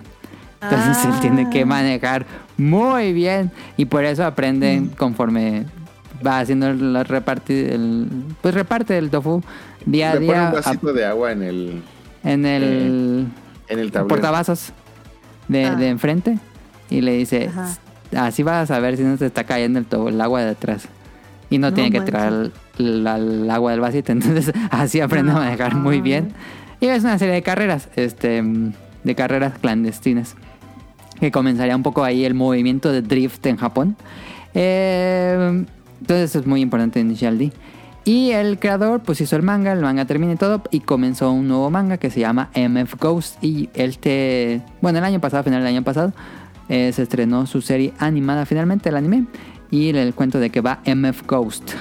Eh, nos cuenta la historia de Kanata Katagiri, que es un estudiante que, que él nace en Japón, pero se va a estudiar en Inglaterra. Y eh, según yo, creo que es así. O su papá es japonés o algo así. Pero bueno, algo pasa y él estudia en una... Sería ligero spoiler, pero él estudia en una academia de conducción. Y, pero su padre se regresa a Japón y de ahí le pierde la pista a su padre. Se fue por cigarros al Oxxo. Este... Y él regresa a vivir a Japón para buscar qué pasó con su padre. Y... eh, pero, por supuesto, eh, esto ocurre en un... En, en la historia es clásico. Ya tenía rato que no veía este cliché, pero es el 2020X. Este, no te dice exactamente qué año 2020, pero es en, lo- en los 2020. Cuando ya casi todos los... Es un futuro donde ya casi todos los autos son eléctricos. Pero los coches, eh, los autos pues, de motor normal, de combustión, eh, se usa nada más para carreras. Entonces se, se inventa un nuevo deporte que es MF Ghost. Es una liga de carreras en Japón. Donde eh, pues es como los juegos de carrera. Es un circuito dentro de una ciudad, dentro de una parte mm, que no es como un como un estadio, como, como NASCAR o como en la Fórmula 1 que hacen un circuito, sino que este sí es un circuito callejero. Pero se, no pasa tráfico, sino que lo cierran cuando van a hacer las carreras de MF Ghost para que no haya eh, tránsito, para que no haya público ahí en, en las calles. Eh, pero es en las calles de Japón. Este, entonces, eh, este Kanata se une a la liga MF Ghost porque pues, es muy buen conductor. Y eh, pues comienza a meterse ahí como novato en la liga MF Ghost. Le prestan un carro, él no tiene un auto. Eh, le prestan un Toyota 86 GT. No esperen el mismo Toyota del 86 icónico de Initial D. Pero es, cu- es curioso que es otro Toyota 86, pero GT. Es, es rojo, no es, no es blanco. No, no esperen que sea como el clásico. El. ¿Cómo le dicen en Japón, Ren? En japonés, el. El Hachiroku. El Hachiroku, exactamente. Eh, y bueno, eh, nos, eh, así nos, nos va contando un poco cómo va avanzando en la liga, qué pasa con su padre. Pero también tiene el elemento clásico de Initial D, que Initial D eh, nos contaba un poco de. Nos contaba un poco de historia romántica que tenía con otra chica de su escuela. Y sus amigos, como en la historia escolar, como en la historia cotidiana. Aquí también lo seguimos eh, viendo. La historia se desarrolla en, en Hakone, en Japón, eh, que justo fuimos en el último viaje eh, allá a Hakone, ahí sí, donde subió el, camión, pues es como una pendiente muy de Initial y bueno, tiene este factor de romance porque él llega a vivir a la casa de unos, unos conocidos de su familia, algo así. Un conocido de su mamá que vive en Japón, una familia que vive en Japón, entonces él llega a vivir con esta familia, esa familia tiene una hija como de su edad y esta chica trabaja de decán en la liga MF Ghost, pero usa como un cierto maquillaje, disfraz y todo, entonces no se da cuenta que esta chica es edecán del MF Ghost y comienza ahí como una especie de relación romántica entre estos dos personajes que está divertida. Y eh, la animación está muy bien. La animación está muy bien cuidada. Si uno ve el trazo del manga, pues no es la mejor cosa. Si han visto el manga de Initial D, pues está bien, pero tampoco es la gran cosa. Creo que aquí se le hace mucho favor al manga. La animación en general está muy bien animada. Y los autos están muy bien. Es como un cel shaded, pero, pero un poco más realista. Eh, pero sigue teniendo como estos efectos cuando vibra, como un ashurado, como de manga. Eh, está muy bien. eh, no me gusta, puntos negativos, no me gusta que las carreras duren tanto. Porque las carreras son largas, es un circuito como de 80 kilómetros y tienen que dar varias vueltas. Recorriendo toda la ciudad así. Entonces, en Initial D pues era bajar la montaña y ya. Pero aquí sí es larga. Hubo una carrera que dura como 3, 4 episodios para que acabara. Y dije, a la madre, ¿a qué hora acabar esto? Porque acababa el episodio y no se acababa la carrera. De hecho, en esta primera temporada, en esta primera, sí, la primera temporada de 12 episodios, nada más vemos una carrera completa y se acaba en la mitad de una clasificatoria para la segunda carrera. Vemos clasificatoria, carrera y luego clasificatoria y acaba la serie. Entonces sí siento que es muy larga las ¿Pero carreras. las carreras están buenas o no? Las carreras están buenas, sí están buenas. Es, es, es... A diferencia de Initial D, aquí son autos eh, deportivos, pues así, de los mejores del mundo. Porsche, Lamborghini, Ferraris, eh, Honda. Así, lo, más, lo top de lo top son autos aquí. este Porque en Initial D, pues eran como marcas muy japonesas. Aquí sí ya, ya se atreven a hacer como lo top de lo top. Están buenas, me gusta cuando se pone buena, algo clásico de Initial D es que cuando se ponía buena la carrera, entraba la canción Eurobeat y tiene mucho Eurobeat. MMF Ghost, a mí me encanta el Eurobeat. Entonces, eh, eso me, me fascina. Y la, el opening que van a escuchar a continuación es Eurobeat. Entonces, eh, me gustó, me gustó la serie. Creo que tenía mi, mi expectativa, era un poco mucho más alta porque soy muy fan de Initial D. No está al nivel de Initial D, principalmente porque las carreras son diferentes, no se basa tanto en el drift. Eh, pero me pareció lo suficientemente entretenida como para acabarla de ver. Eh, si les gustó Initial D, les va a gustar. Tampoco no tengan las expectativas tan altas, yo diría. Pero, pero, a falta de un producto de Initial D en muchos años, yo la recomiendo mucho. Eh, si les gustan las series de carreras, por supuesto. Si no les gustan las series de carreras, pues ni se metan aquí. Este, a diferencia de la que les hablé hace dos programas, que era de, de la Fórmula 4, esa sí la pueden ver sin que les guste nada de carreras. Eh, pero esta sí, esta sí se ocupa en algo. ¿Tú, uh, Rion, algo que hayas visto de MF Ghost antes de poner el opening? No, no, más bien eh, algo que yo creo que hizo muy icónico este mm, Initial D es y a- algo que a mí me fascina demasiado es de que Takumi o sea, te ponen como que la escena competitiva como gente que lleva este mucho tiempo preparando su vehículo, gente que equipos que son no sé mm, gente muy adinerada que invierte muchísimo dinero Ajá, en ajá, su carro, Sí, sí, sí, este, etcétera, y llega alguien que nunca ha estado en la escena de nada y que obviamente ya después te explican la razón y, y lo que hay detrás del- de, de su papá y todo eso, pero a primera instancia te hacen sentir de que una persona que no tenía contacto con absolutamente nada llega y empieza a destrozar a los top de, de De eso y es algo que, de- sí, sí, sí. que a mí me, me emocionaba muchísimo, o sea, y más en, los en las primeras carreras es algo que me emocionaba muchísimo. Yo no he visto nada de Ghost, no sé si aquí también siguen un poquito por esa línea o ya se o ya como que cambia completamente, o sea, como el típico manga shonen que es alguien que va a empezar desde abajo y va como que superando cada uno de los obstáculos y cayendo una que otra vez para volverse el mejor. Este, no, no sé cuál, cuál línea siga. Sí, se entra como nadie. Este, nadie- na- por supuesto, nadie, nadie, nadie lo conocía.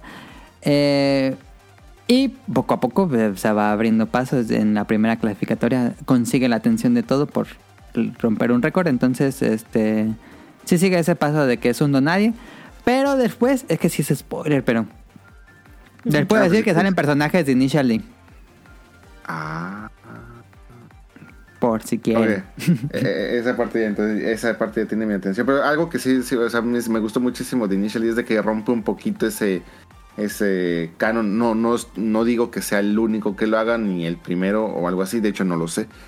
Pero me encantaba que desde un principio como que rompieran un poco ese esquema de que a fuerzas alguien tenía que empezar desde, desde lo más abajo, sino que es alguien que por una u llega otra cosa de su, Ajá. de su vida diaria, pues Se vuelve OP. y estaba completamente rotísimo. Pero, o sea, y, y aún así eso no le quitaba lo, lo emocionante a, la- Lo a las emocionante, carreras. sí, sí, sí. Pero, Sí, está más emocionante Initial D, pero sí, este. mm, Este personaje que parece ser un don nadie también tuvo entrenamiento.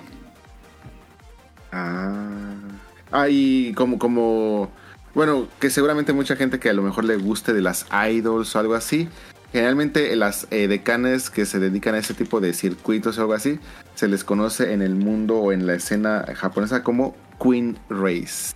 Ah, sí, sí, sí, se llaman las, las Queen. Y son Entonces- muchas, son muchas y todo, es todo un cast de las Queen Race y... Y pues te las van mostrando poco a poco y ver cómo esta chica se pone celosa cuando otra, otra de estas edecanes se acerca a él.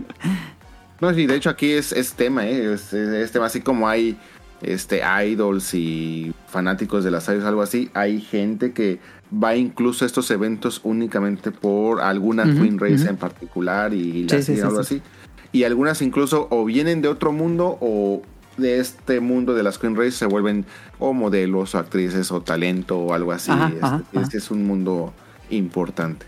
Si hablan de ese mundo, fíjate, si hay, si hay algo de eso, si sí, aborda ese mundo y, y clásico, el, el fanboy que se obsesiona por estas chicas. Y sí, sí, sí es tema. Pero a ver, tiene toda mi atención, la, la- la voy a checar.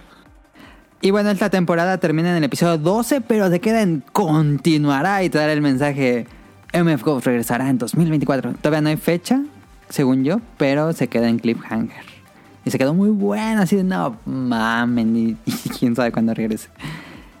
En fin, escuchen el opening que se llama Jungle Fire de Motsu. Y eso sería todo por eh, MF Ghost para irnos ahora sí de lleno al tema principal. Tema principal.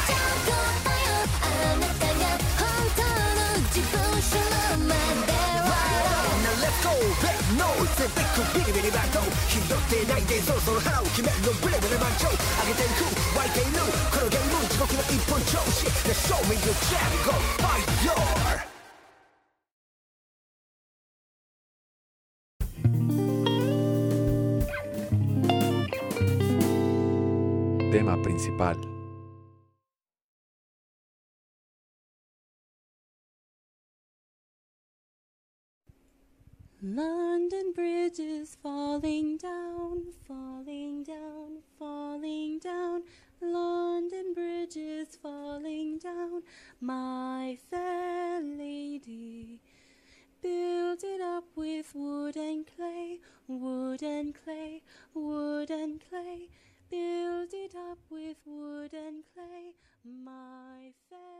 ¿Se recuerdan? Eh, desde el programa de los Beta Awards, este Rion tenía todo un speech de despedida para los ¿Todavía no lo ha premios.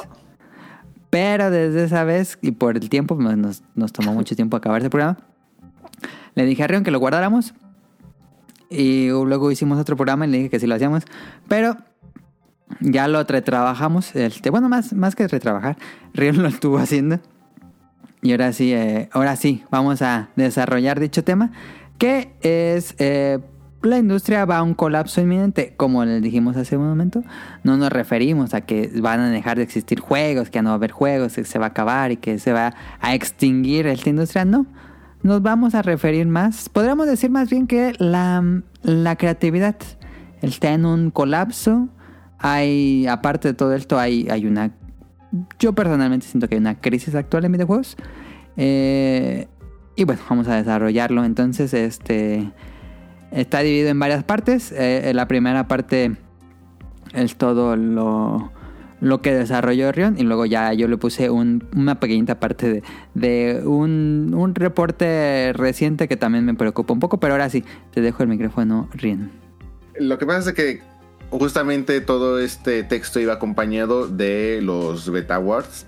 Y si empezamos a analizar un poquito cuáles fueron los títulos más fuertes eh, para 2023 o lo que fue 2023 e incluso muchos de los títulos que estaban programados para salir en 2023 que por una u otra razón se retrasaron, casi todos son o secuelas o remakes.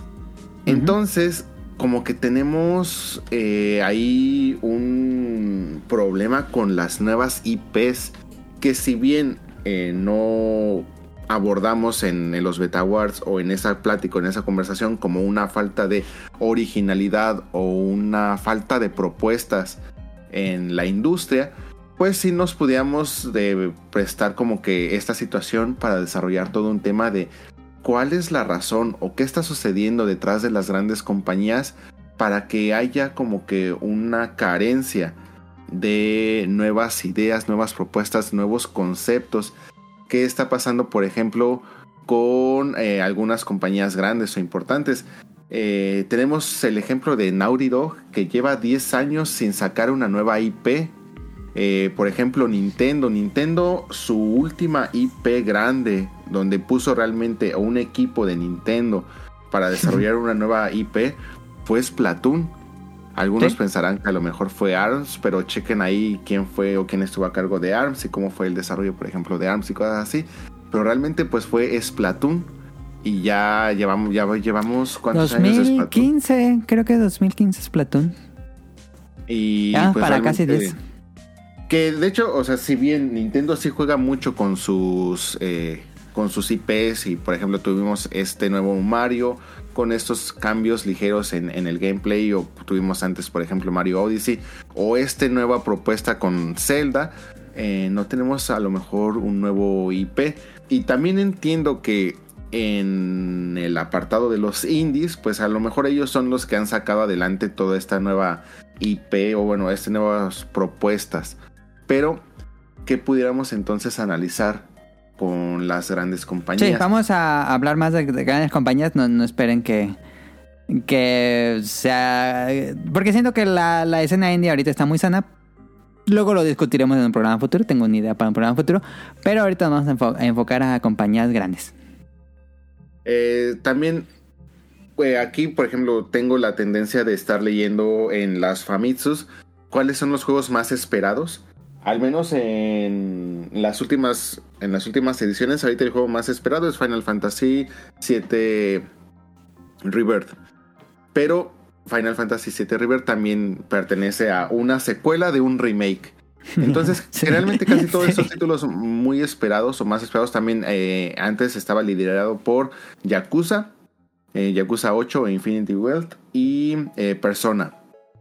Pero es- difícil, ¿no? Poner en listas de lo más esperado algo que no sea una secuela porque no lo han jugado. ¿cree? ¿O en las listas aparecerán juegos y IPs nuevas? Yo creo que sí he visto IPs nuevas. Eh, de hecho, ahorita uh, voy a agarrar la última edición. Espérenme ahorita que este Mili tome el micrófono o algo así y me voy por Sí, la sí, sí. última. Porque yo, yo me refería a que, pues, generalmente la gente espera una secuela porque ya jugó un juego previo, ya sabe de qué va, ya sabe qué esperar, entonces le emociona.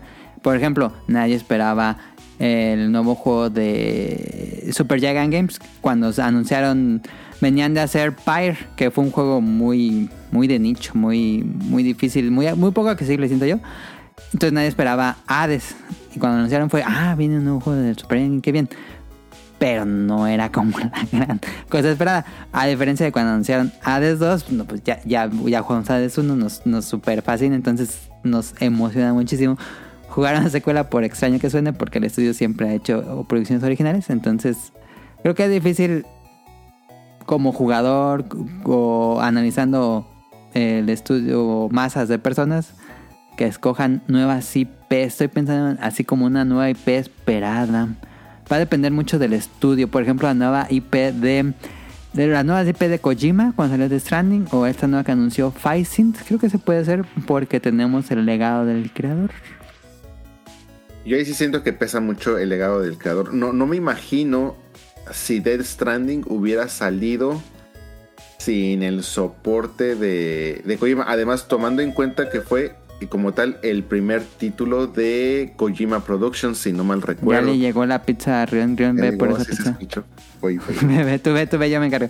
Este, sí, este. mm, Aún así, fíjate, aún así que cuando anunciaron Death Stranding, creo que mucha gente eh, no estuvo muy contenta de.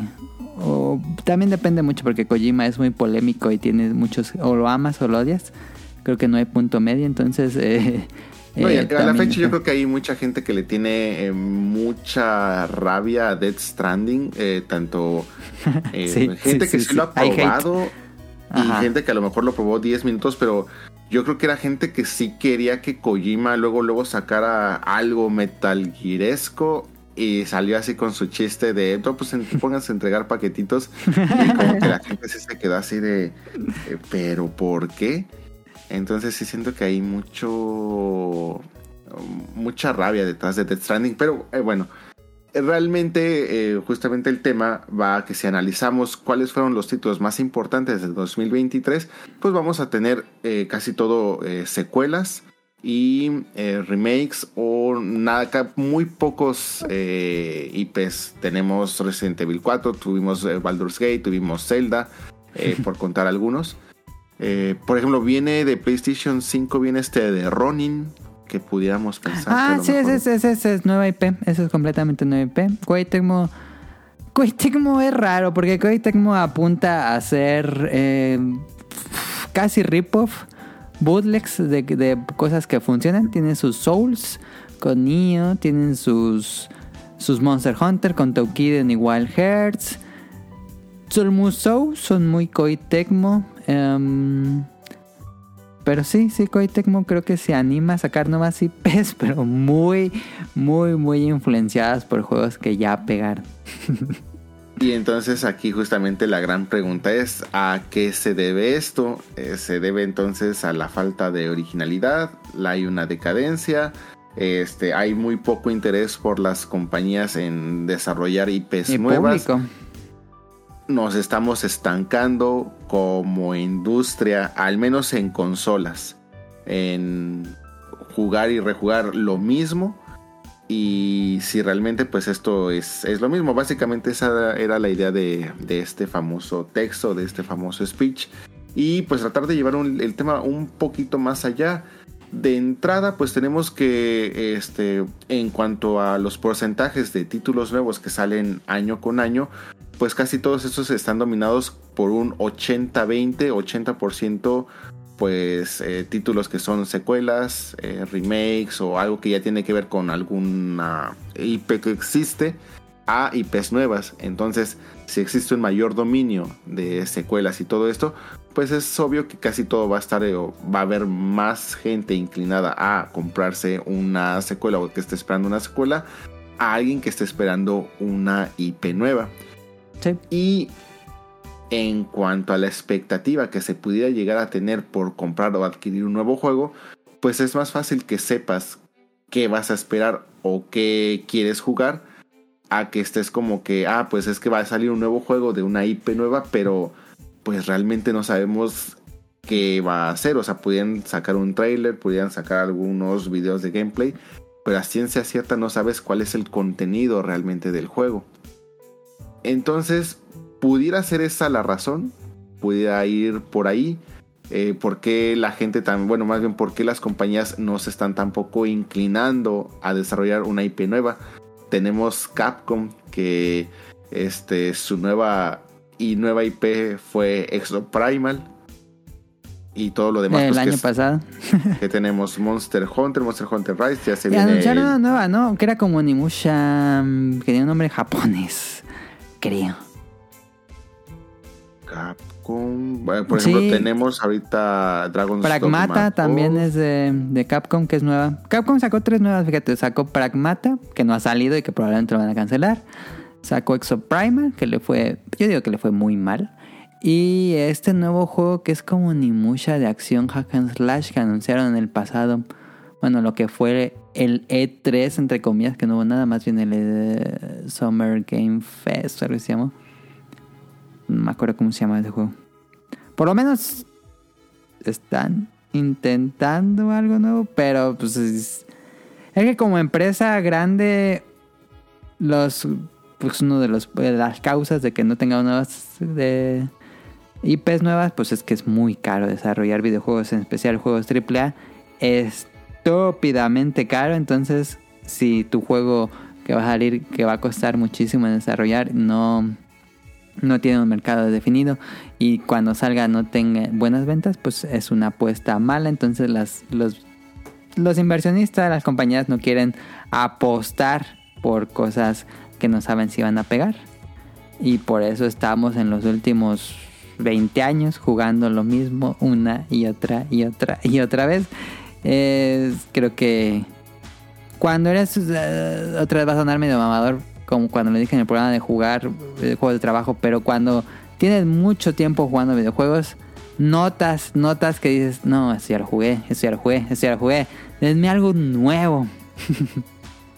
Pues que también está difícil, ¿no? Sí, pero pues es un mercado creativo, ¿no? El desarrollar videojuegos. ¿Tú qué piensas de todo el tema? Pero, o sea, ¿no crees? Me voy a escuchar muy mm, negativa, tal vez, pero... O sea, ¿no crees que llegue un punto donde... Donde ya no se puede inventar algo? O sea, donde ya esté todo... Todo inventado. Ajá, ¿Crees, ¿crees que, ya todo está inventado? O sea, no digo que ahorita esté todo inventado, pero... Es que date cuenta, o sea, imagínate, ¿cuántos juegos hay en total en, en el mundo? No, pues O sea, hay miles. Miles o sea, y miles. de juegos. Entonces, está cabrón que tú como jugador digas, quiero algo nuevo. Es como, ajá. O sea, está padre que quieras algo nuevo, pero. ¿Y tú sabes qué quieres? O sea. como decir, Spock en Los Simpsons, sorpréndeme. es que está que- cañón. Y al final terminarías jugando algo como que haces en la vida diaria, como ponerte a lavar una van en, en forma de jueguito y tú dices, Ajá. ah, esto está, está divertido, está interesante o algo así, pero dices, eh, bueno, Aire fresco. pero a ver, es, es aire fresco porque realmente es entretenido o porque o por esa necesidad de, no probar cosas nuevas y decir, bueno, pues ya hasta con esto me, me conformo porque no es un gameplay que, que digas, ah, No, no, no, no es revolucionario o algo así. Igual Suica Game. Ajá, Igual o sea. Quizá ya por Mm. eso nos vamos como a lo más sencillo, como lavar una van con una Karcher. Porque a lo mejor ya está todo bastante ah, trabajado, o sea, bastante... mm, No, pero decir que todo está inventado, a mí sí me es imposible, ¿no? O sea, no decir que está, no digo que está todo inventado. Digo, siempre te va- te vas a basar en algo para crear algo nuevo. Ajá. Pero qué tal que dices, bueno, sorpréndeme. Y entonces sacan algo nuevo y no te gusta. ¿Por qué? Porque sí, ese es el, ese problema. Es una apuesta. Y ese dices, sale. pues, es que se parece a Monster Hunter, pero tiene, eh, tiene detalles de tal y tiene otros detalles de tal. Y no me gustó. Prefiero Monster Hunter. Entonces, sí, sí, sí, sí. sí. pues la verdad es que está difícil. Em, por eso yo les preguntaba, por ejemplo, en el otro podcast, si era un juego de algoritmo, porque al final el algoritmo pues sabe lo que le gusta a la mayoría de las personas y sabe lo Más que que va el a pegar. algoritmo Focus Group, ¿no? Hacen Focus. Group y ya saben que va a pegar. Que a mí se me hace que horrible tú- esa, esa idea de ultracapitalismo que hacen el juego sin algún tipo de mensaje o pasión o, o intención creativa y que todo sea, Sí, o sea, armado plásticamente. Pues a lo mejor es eso que dices, que no le dan la oportunidad a gente que es súper creativa, a grupos pequeños que son súper creativos y se van como por lo más comercial. Y a lo mejor es tiempo de que la- las compañías pues pasen a observar a, a grupos pequeños que traen muy buenas ideas. Pero está complicado. Ajá, está complicado. Porque los videojuegos ocupan mucho, ah, perdón, este, No, no, por ocupan favor, mucho tiempo de desarrollo y son muchísimos. Por ejemplo, el último Halo que le fue horrible fueron como un equipo de 800 personas y tuvo como 5 directores. Entonces, pues no hay no hay una intención personal, no es no se siente algo mm, cómo decir de autor. A mí me gusta mucho eso de que los jue- videojuegos sigan siendo de autor. Que no importa si es una franquicia, puede tener diferentes autores, pero claramente te sientes cuando es un juego de autor a que cuando es pues es un grupo que quiere hacer lo mismo que ya ha tenido éxito antes, pero bueno, este, pero sí, Ren. No, no, no. eh, de hecho, es justamente a lo que iba. Casi mucho entonces de esta razón se está inclinando a el desarrollo de los juegos. Tenemos en cuenta que el desarrollo de los juegos se ha encarecido. Eh, por ejemplo, este Naoki Yoshida, el productor de Final Fantasy XVI, estaba diciendo que el costo de desarrollar un nuevo título de nueva generación, eh, los costos aumentaron hasta en un 800% tiene mucho sentido cuando te das cuenta que de cuánto están pasando a ser los equipos ahora para desarrollar un solo título. Nos alarma muchísimo eh, estas cifras de despidos masivos que están habiendo en las compañías, pero hace mucho sentido de que pues terminas un juego donde estabas con equipos de 800 personas, 700 personas, eh, no hasta pega incluso... y bola. No, incluso es que, es que pensemos que pega. O sea, Ajá. salvo que ya tengas. Eh, o sea, pensemos cómo se desarrolla un juego. O sea, no es simplemente, a ver, pues vamos a hacer un nuevo juego de carreritas y ya ahora le ya pone al equipo a, a desarrollarlo, sino más bien, primero tienen que desarrollar toda la idea, este, pues justamente empezar a gestionar los recursos, quién va a hacer qué, qué se va a necesitar, etcétera. Y ahora sí ya pones a la gente a que lo empiece a hacer. Pero y terminaste un juego de 800 personas y si no tienes un proyecto inmediatamente para ponerlos a trabajar, pues los vas a tener ahí sentados sin hacer absolutamente nada. Entonces empieza a hacer mucho sentido. No digo que esto esté bien o, lo estoy tratando de justificar, simplemente que te das cuenta que las necesidades que le están queriendo poner al desarrollo de, las, de los nuevos juegos, pues está saliendo completamente de control se está saliendo de o aumentar un 800%, o sea, también lo entiendes, por ejemplo, el apartado de la música. Antes la música te la hacían una, dos personas. Ahora ya formas hasta orquestas y hasta este justamente hacen sus, sus conciertos sinfónicos y todo esto de, de todo el equipo y toda la gente que está detrás simplemente para hacer el soundtrack de un título. Cuanto antes eh, el... No, dime, dime. O sea, sí entiendo eso, pero también, por ejemplo, con Adam, lo, lo que veíamos en otro programa era que realmente necesitamos que 80 personas, 800 personas estén trabajando en un título. O sea, No. ¿qué es lo que nos le le están poniendo la atención al juego? ¿Las gráficas? ¿La música? ¿O realmente están poniendo la atención a tu experiencia al jugar? Porque es como lo que decíamos, puede ser un, un increíble juego que se vea increíble, que jale precioso y que tenga la mejor orquesta. ¿Y qué pasa? Y si no tiene una buena dinámica de juego, y si no tiene buenas armas o buen control, todo lo que hiciste, todo el trabajo que hiciste se, se va para abajo por cosas, detalles bien, bien tontos. A lo mejor Y ahí- tendríamos que regresar a lo más básico y decir, a ver, o sea, mm, yo creo que no necesitamos un peliculón para un videojuego. Yo creo que necesitamos que la gente se divierta o no sé, ¿sabes? Y es lo que está haciendo Switch. O sea, yo creo que eh, exactamente. 80% del éxito que ahorita tiene Switch es gracias a eso. Y culpa de lo que estamos hablando de estas superproducciones, mucha de la culpa así se la adjudico a Sony. Sony es el que trae su mega idea de las megaproducciones, casi casi quieren hacer el equivalente de las superproducciones eh, en películas, pero ellos en Quieren hacer el endgame cada que pueden. y que sea lo más eh, eh, lo más avanzado en gráficos, lo más avanzado Ajá. en audio, lo más State avanzado of the en, art. en eh, así en todo y, y se nos está saliendo ya de las manos. O es sea, que quizás eso también- ni siquiera es lo más importante y... O sea, es como cuando vas ves a un güey que tiene un super brazón en el gym y tiene unas mini patitas de, de palito, o sea, de popotito. Dices, güey, ¿para qué quieres un tipo bien mamado de arriba si las piernas las tiene horribles? O sea, yo creo que Sony está mal y la, y las compañías como tal de querer ser tan ambiciosos con algo cuando realmente ni siquiera la gente se fije tanto en eso. Por ejemplo, Halo. O sea, fueron 800 gentes para que ni pegara el juego. Es que ahí date cuenta también de otra cosa muy interesante. Ahorita, como un análisis, nosotros claramente podemos darnos cuenta que eso no es lo importante. Y podemos ver cómo Switch lo ha estado haciendo muy, muy bien.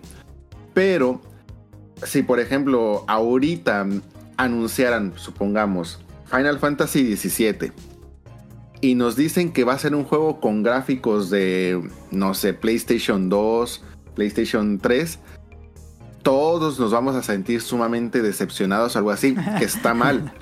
O sea, entiendo que está mal y que entiendo que en el análisis los gráficos pudieran pasar a tercera, cua- cuarta nivel. O sea, realmente no es tan importante si te, si te van a dar una historia importante, si te van a dar un gameplay interesante, divertido, todo eso. Pero ya como que también la gente se malacostumbró a que si no Sí, le das Sí, sí, sí. una superproducción, por, en automático ya casi casi el juego, o sea, ¿qué es lo primero que ves del juego? Los gráficos. Ves más los gráficos en una IP importante y ya es así como que, ah, pero ¿por qué me están dando un juego de PlayStation 2? ¿O por qué me están dando un juego de, del Wii o cosas así? Ya en automático. Entonces también siento que se volvió una que- exigencia. O sea, creo que sí, pero eso es en todo. O sea, no solo es en los videojuegos, igual en las películas. O sea, quieren las ultimísimas gráficas, eh, igual en las pantallas. Cuando quieres comprar una, te quieres comprar la de 70 pulgadas, la más top de tops. eh, te quieres comprar los, eh, los iPods más top de top y comprarte el visor. Y, o sea, quieres comprarte lo mejor porque la tecnología está avanzando bien cabrón. Pero pues le damos importancia a cierto grupo de personas que quieren eso y quedan toda esta parte de videojuegos o videogamers que realmente no pues no importa tanto eso sino la dinámica del juego pero pues sí pesa más una que otra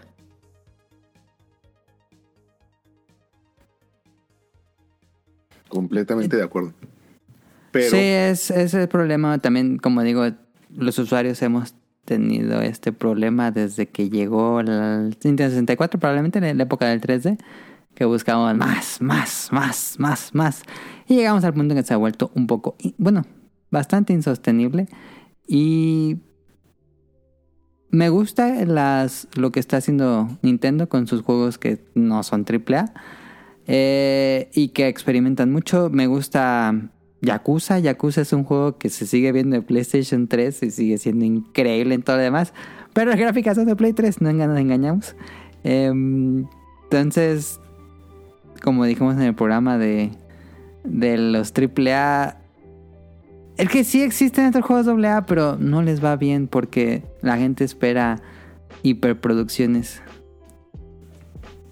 Y eh, todo esto también nos está dando como consecuencia tiempos de desarrollo eh, muy, muy largos, o sea, terriblemente largos, donde, eh, por ejemplo, se estaba diciendo que ya todo juego que se empieza a desarrollar en este momento, incluso del año pasado, todo juego que empieza a desarrollarse en ese momento, o casi casi desde el año pasado, ya no van a salir para esta generación de consolas, tomando el tiempo de desarrollo que se están tomando las nuevas producciones. Entonces, ya ni siquiera pues, son juegos que pudiéramos imaginar para nuestro PlayStation 5, para su Xbox. Ya son juegos que tendrían que salir para las nuevas producciones porque ya todo está tomando 6, 7, 8 años para, para desarrollarse. Por todo lo que, lo que se está esperando o la expectativa que se tiene que debe que ser como que la punta de lanza en, en, en algo. En definición, Adelante. Sí. Espera. Y, y para justificar también la compra, como bien dijo Caro, de, oye, pues es que me acabo de comprar una pantalla Ah, ajá. súper nueva y mi Switch pues me sigue reproduciendo juegos en 1080p. Entonces, como que también, eh, pues sí, o sea, como consumidores queremos exigir el sacarle el máximo provecho a un equipo que pues realmente no tiene todavía contenido para sacarle el máximo provecho. Y todos estos tiempos de desarrollo tan largos está haciendo que veamos menos juegos y menos juegos y menos juegos de producciones grandes, por supuesto, de producciones de compañías grandes. Eh, ya, ya ha ocurrido que ya no hay juegos nuevos de carreras, solo tenemos las series más legendarias como eh, Gran Turismo y Forza Horizon, pero incluso Need for Speed se ha muerto. Eh, bueno, tengo, tiene ahí unos años que salió el Bound, pero le ha ido muy mal.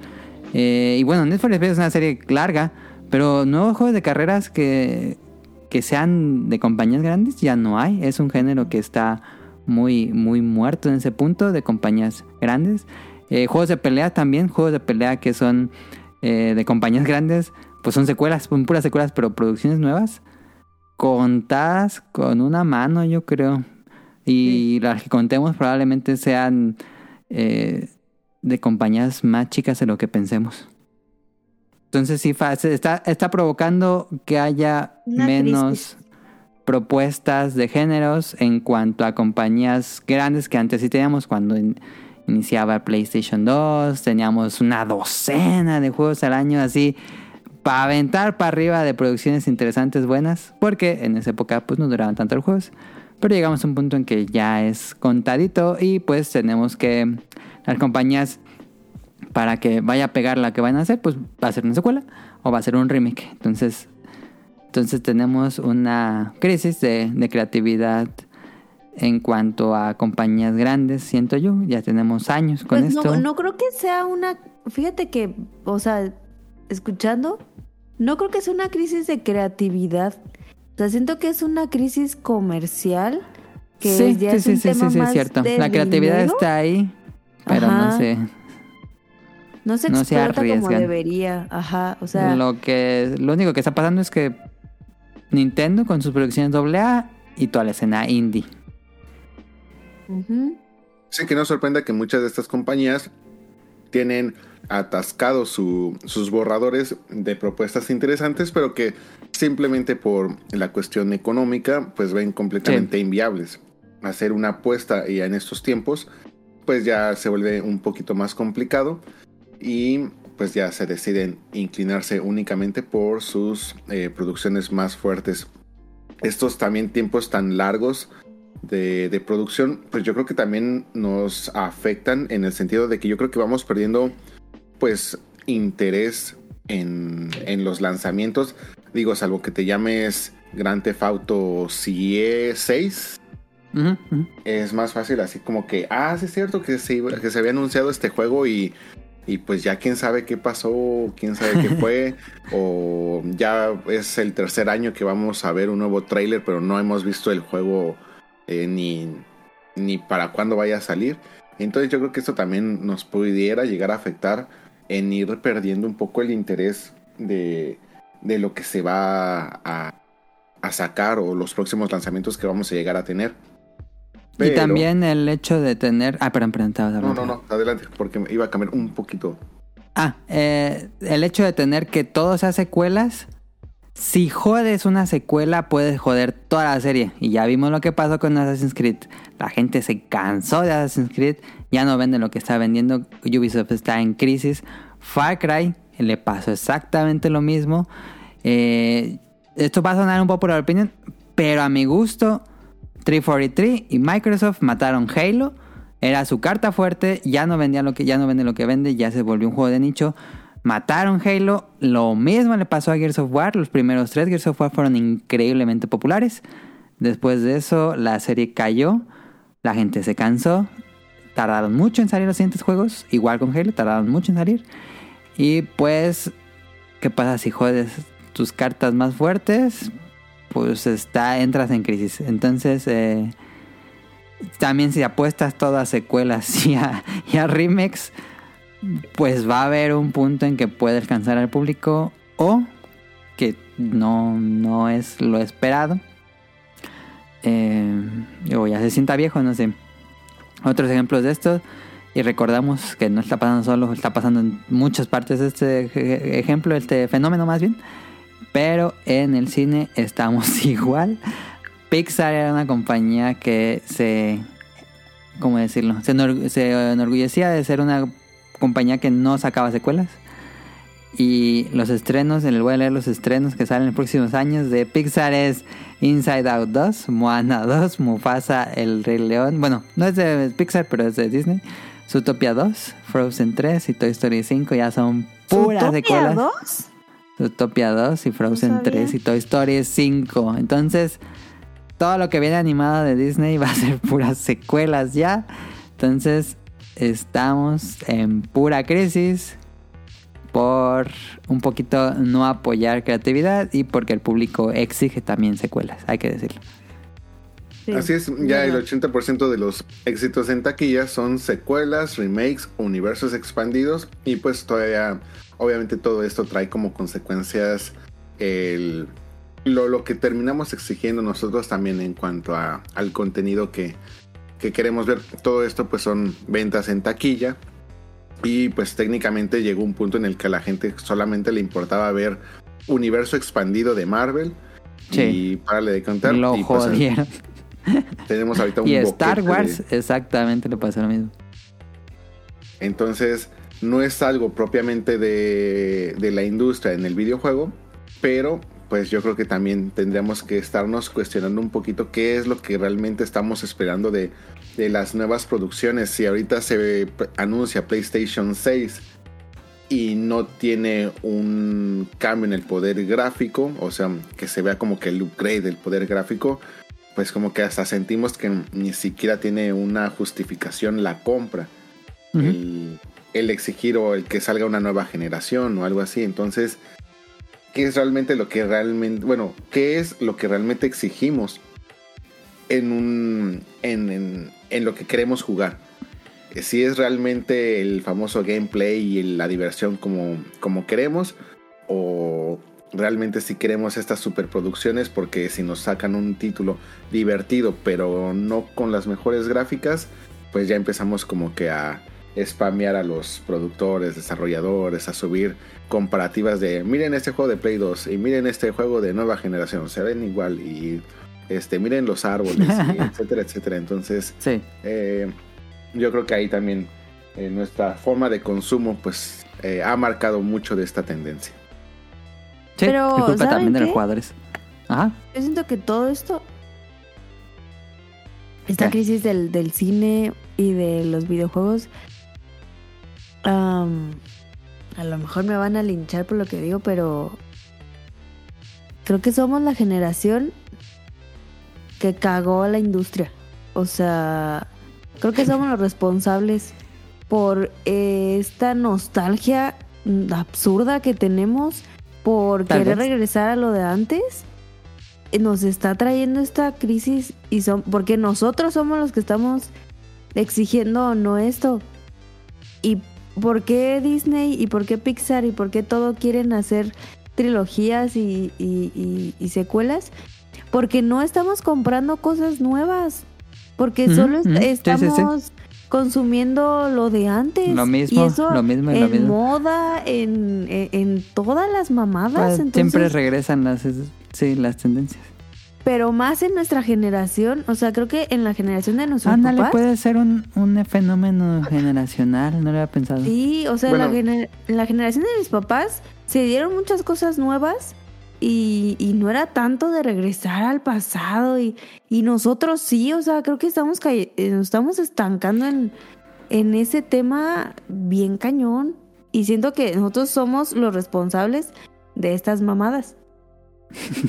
Tomen también en cuenta que como generación, pues técnicamente, a pesar de que podríamos decir que los videojuegos eh, tienen desde los años 60 eh, existiendo algo así, realmente el, el mercado actual de los videojuegos como lo conocemos ahora, pues nació y creció y maduró en nuestra generación. O sea, Sí, todo en... Somos la generación del, del videojuego. Entonces, pues así como que considerar que al, men- al menos hablando justamente de la industria del videojuego, que la jodimos, pues O sea, pues también gracias a nosotros, pues es lo que es la industria de del videojuego, hablando como generación. Pero sí, definitivamente la, la nostalgia. Pues yo siempre digo que la nostalgia es una perra, porque pues realmente a veces es más como que el quererlo ver ahí, porque ya lo conocemos. Por añorar que- mejores momentos en lugar de disfrutar lo que Ajá. estamos jugando.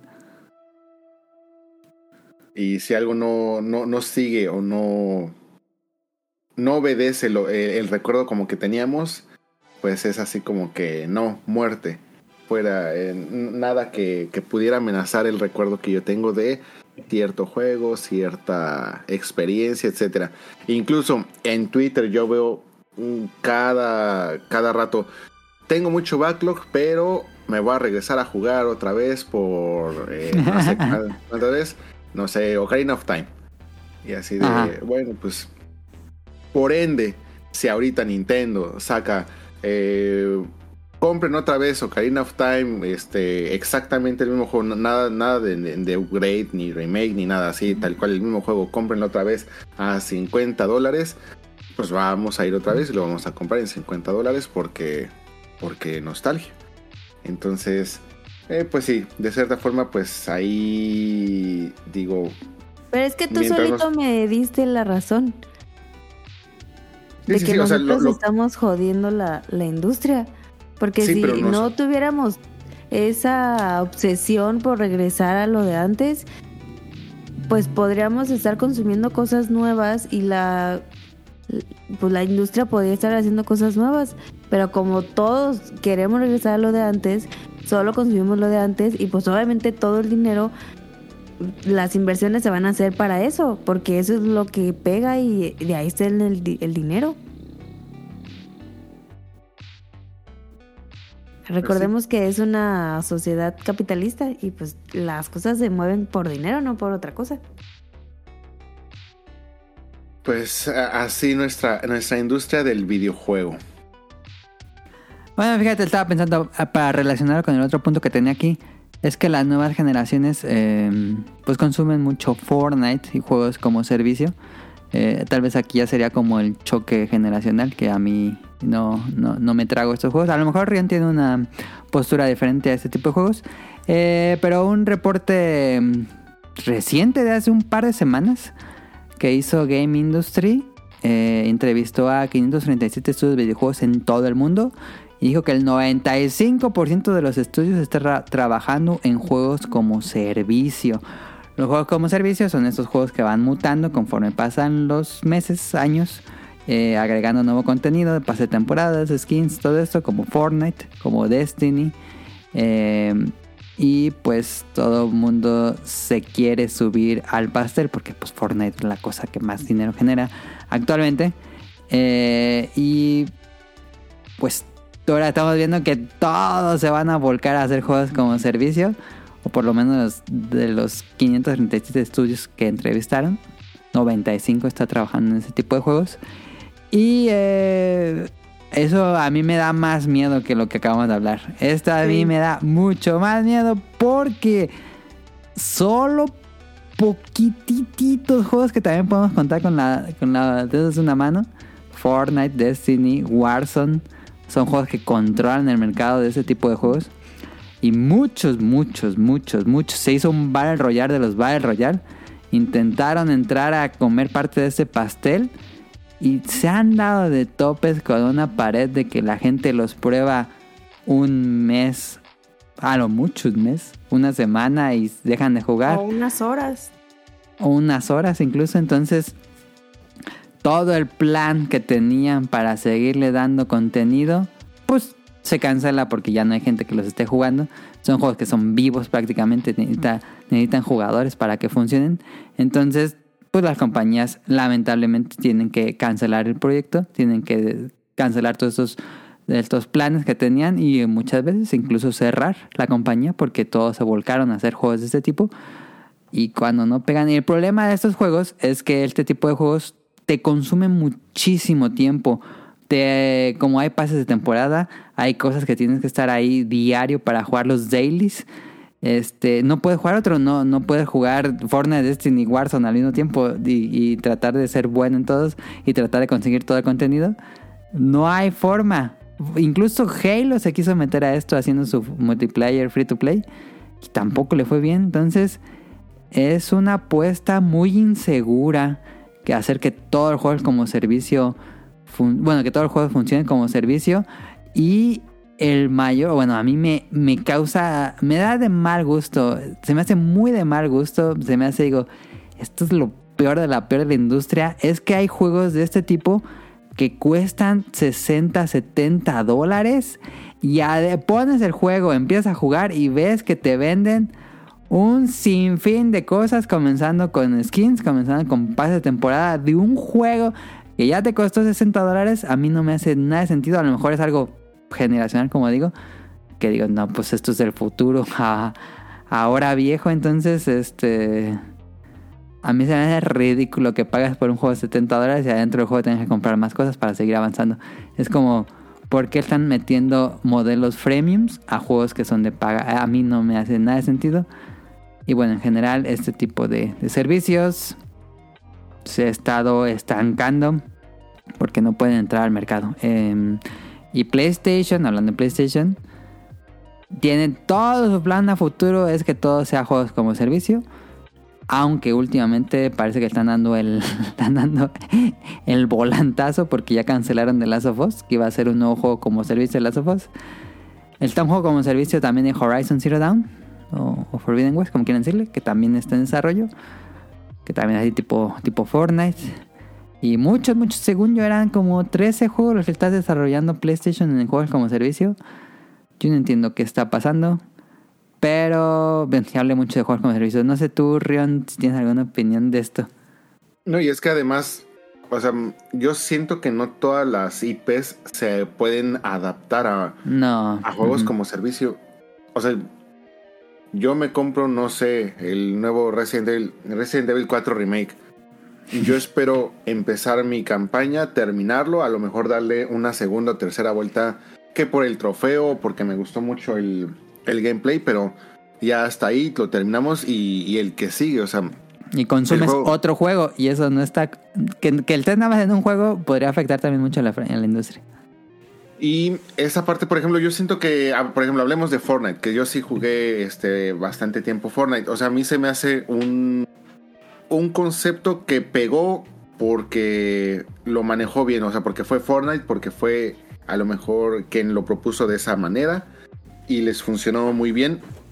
Pero no siento que sea algo que se debe, debiera replicar. Porque, pues ya, o sea, ya tienes Fortnite, ¿para qué, para qué buscarías otra cosa? Algo que yo creo que hizo muy bien Fortnite, pues fue, eh, pues darte el juego gratis y todo Sí, lo que te sí, pudieran sí. vender fuera 100% cosmético.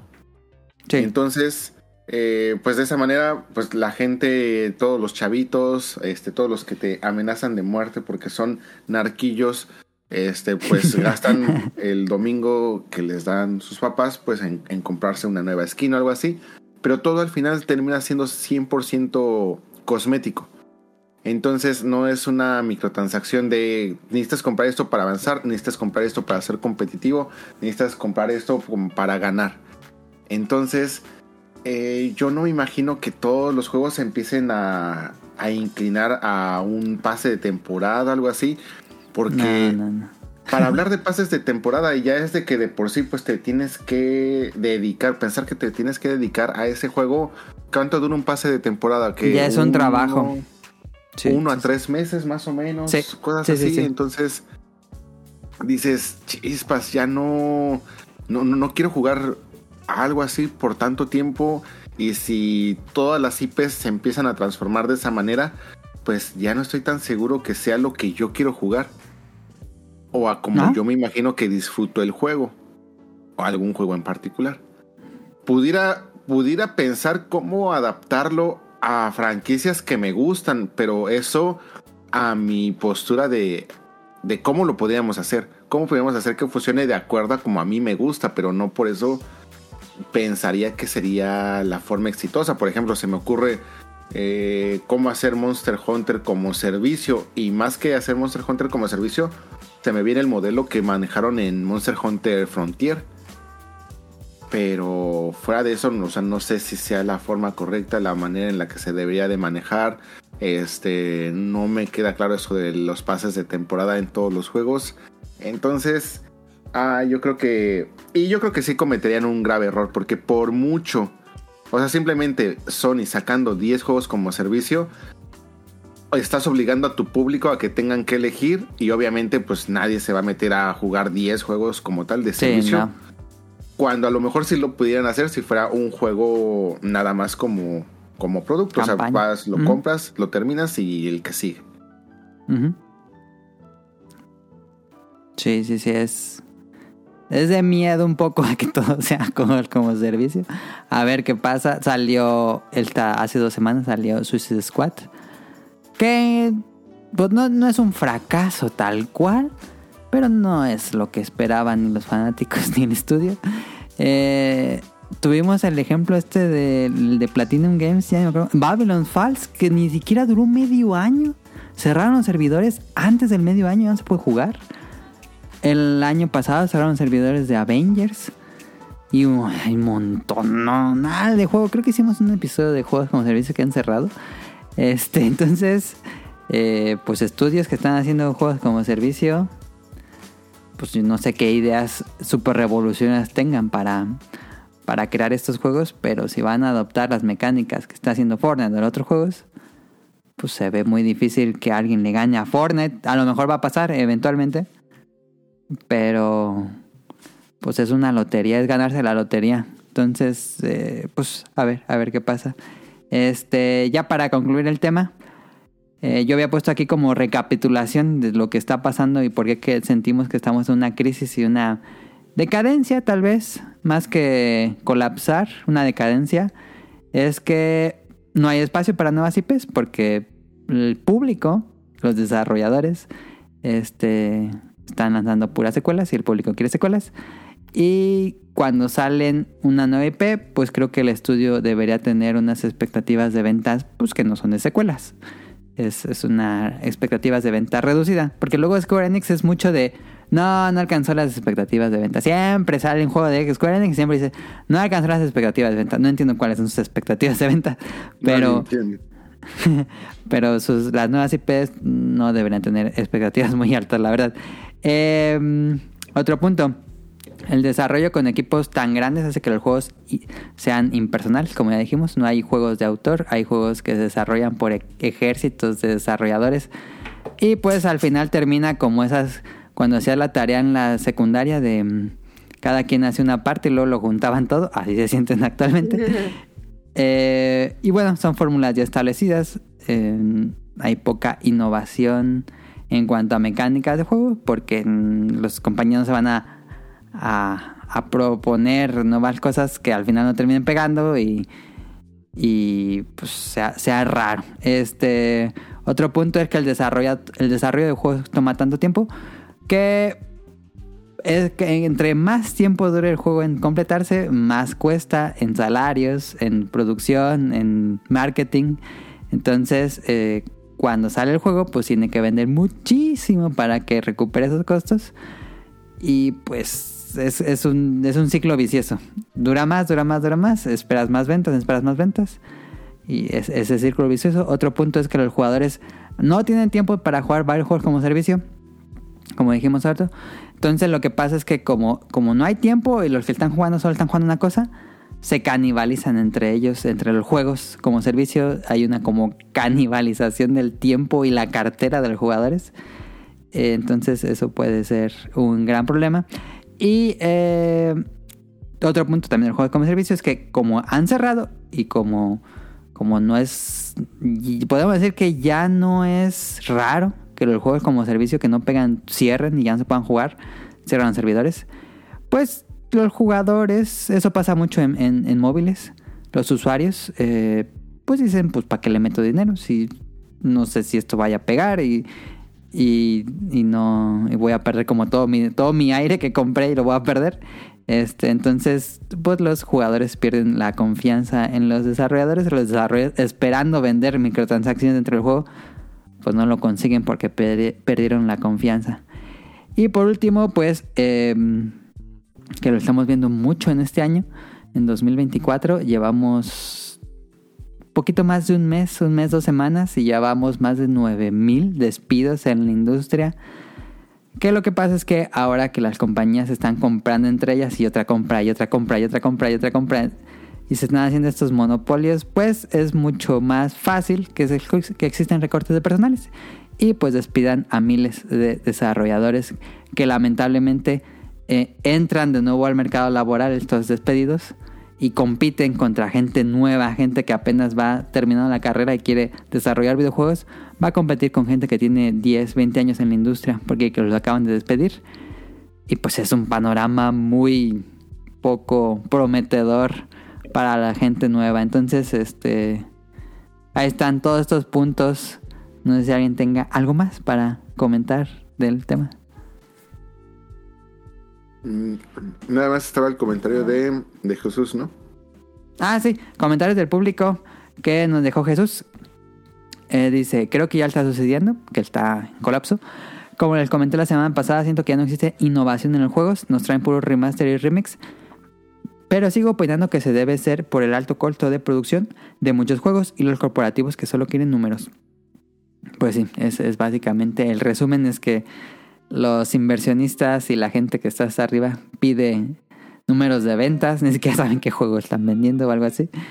Eh, pues si no vendiste más que el año pasado, hay corre corte. Entonces eh, se convirtió en un gran problema capitalista. Podemos decir que el sistema eh, enseña sus fallas más grandes. Pero pues es que mientras siga siendo un negocio, pues tristemente, pues lo- los números de ventas son lo que, lo que hablará independientemente. Sí, no son. No son como compañías del gobierno o de beneficencia, tiene que haber ganancias a fuerzas. Yo creo que Don A menos que tengamos, por ejemplo, la escena indie, que es por crowdfunding, que es por, por los mismos usuarios que fondean los proyectos, que se me hace un, un sistema bastante positivo, porque no hay, no hay inversionistas de por medio. Pero bueno, Y que esa parte del crowdfunding, pues también con, con cuidado, porque también conlleva ciertos riesgos. Sí, como The Day Before, que yo creo que ya también pondrán a ciertas personas en pensar, pensar dos veces antes de, de querer de soltar el dinero. sí. algo. Sí. Y, y pues qué triste, porque yo creo que hemos tenido muy, muy buenos juegos gracias a, a ello y, y pues este tipo de, de estafas son las que hacen que pues la gente ya la, la vaya a pensar. Pierda confianza, sí. Pues Ahí Don está, Gris, ahí está te todo. ofrecimos un, un tema donde Caro participó mucho. Yo creo que debe estar muy contento. Ahí Yo está, estamos en crisis. A ver, para concluir, Rion, ¿estamos en crisis? Ah, a ver, eh, si somos muy fatalistas, pues el problema es de que a mí si me dicen, eh, pues es que ahí te viene Final Fantasy River, yo estoy muy emocionado. Entonces, pues claramente yo soy parte del problema. Ajá. Claramente. Eh, claramente estoy esperando un nuevo Dragon Quest, claramente estoy esperando un nuevo Final Fantasy, estoy esperando, eh, no, no, no sé, el remake de Dragon Quest 3, que no sabemos si sigue existiendo. Son los Este, papás. Eh, es- este Silent Hill F me está volando la cabeza, lo necesito ya, ni siquiera Bueno, sé por si lo menos existe. podemos decir que ese, ese no es secuela. Se nota que es como casi casi un proyecto que era otra cosa que le pegaron el nombre de Silent Hill en la caja del juego. Eh, A mí yo estoy sintiendo que estoy viendo un Fatal Frame más que un Silent Hill, pero Ajá. Este es otro tema. Pero sí, eh, eh, va- vamos, no puedo como tal ponerme muy necio con el tema cuando yo soy parte del problema. O sea, entiendo perfectamente lo que está pasando, sé por qué está pasando. Eh, sí me da, eh, sí, yo creo que sí hay temas que preocupan más. Por ejemplo, que todo esto de las superproducciones han obligado muchísimo el crunch.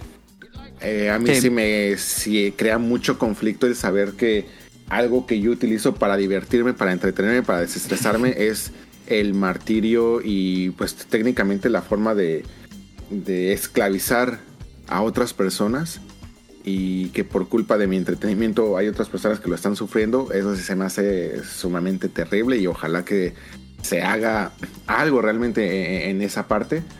Pero vamos, en cuanto a la falta de originalidad, a la falta de este, nuevas IPs, em, yo siento que mientras sigas ofreciendo un buen producto y si vas a seguir sacando secuelas o remakes o lo que sea, tengas en cuenta que no necesariamente eh, tiene que estar peleado con originalidad, con nuevas propuestas, como lo está haciendo, por ejemplo, lo que hablamos en un principio con Final Fantasy Rebirth, que a pesar de ser un remake, te está ofreciendo un nuevo gameplay, una nueva jugabilidad y hasta tal vez hasta una nueva historia. Pues yo creo que digo, pues entiendo el problema, pero pues no, no me tiro al suelo por decir, ah, es que no hay una nueva IP, porque pues, ah, también luego las nuevas IPs son así como que, bueno. Entonces, este, digo, ah, ojalá que haya oportunidad a nuevas ideas, a nuevos talentos, ojalá que no se pusieran tan eh, tal presupuestos tan altos para un juego que a lo mejor Sí, no sí, lo debería necesita. haber límites. Sí, sí, sí. Pero pues oh, yo creo que estamos todavía aún en un clima muy sano. O sea, ah, pensando que en el 2023 hubo increíbles juegos. Como para antes de pensar que la industria del videojuego pues ya pasa por una crisis como tal. Yo creo que estamos en una decadencia, comenzamos una decadencia, pero em, creo que estaría bien, suena muy fantasioso, idílico, pero pues como jugadores darle chance a más cosas nuevas de, de escena tal vez indie, de escena más corta como Atlus, juego- compañías que sacan juegos pues un poco más chicos. Por ejemplo, va a salir Unicorn Overlord, darle la chance a Unicorn Overlord que, que demuestre buenas ventas. Me emociono que, que, por ejemplo, e- es una secuela, la octava ju- juego, pero oh, Yakuza o la que Dragon 8 eh, consiguió un millón de, de unidades vendidas y me parece que, aunque sí es una secuela, me parece que es un juego doble A, no, no es una superproducción y es creativo, propone cosas nuevas. Igual Persona 3 Reload, que es un remake de Persona 3, pero también son cosas chiquitas y le fue bien en ventas. Eh, creo que estaría bien que la industria recompense más a los juegos que son chiquitos y no solo pro- megaproducciones y que nosotros como jugadores le demos más chance a estas cosas. Por ejemplo, ya hice que Rion jugara Hades. Ahorita nos va a platicar cómo le fue. Este, pero sí, voltear un poquito más tal vez no, no como pues, hacer como la beneficencia, ayudar, sino que si ya llegaron a un har- hartazgo de que todos son shooters, de que todos son juegos de disparos en tercera persona, este, juegos de mundo abierto, pues pueden encontrar propuestas muy frescas, muy originales en juegos más chicos, en no necesariamente independientes, pero sí, sí hay mucho en escena independiente muy, muy fresco. ¿Algo tú, Caro, quieres conclu- concluir? Eh, pues creo que tu conclusión está, está bastante cool. Eh, darle oportunidad a, a cosas Por nuevas. Eh, creo que el cambio es- se va a ver muy mal lo que voy a decir, pero pues el cambio comienza en nosotros, ¿no? Entonces, si están saliendo cosas nuevas, pues darle la chance, darle la oportunidad. Y probablemente nos vamos a dar de topes con muchas y digamos, güey, es una porquería y está bien, o sea, pero no casarnos Sí, con, sí, sí, sí. con lo que ya conocemos y, y, y poder como Y si lo hacen, no, tampoco no hay problema. Pero Ajá. el lo que va a pasar es que van a tardar mucho más en llegar. A mí Por me ejemplo, Suicide Squad duró 7 años en desarrollo. Y pues, ¿qué tal? De Ujú. que las compañías también estén un poquito más abiertas a números un poco más realistas.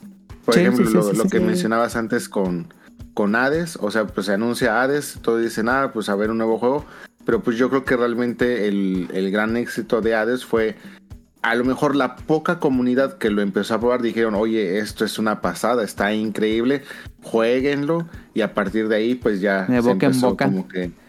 Entonces, pues que también le den oportunidad a sus propios juegos a despegar, no luego luego matarlos.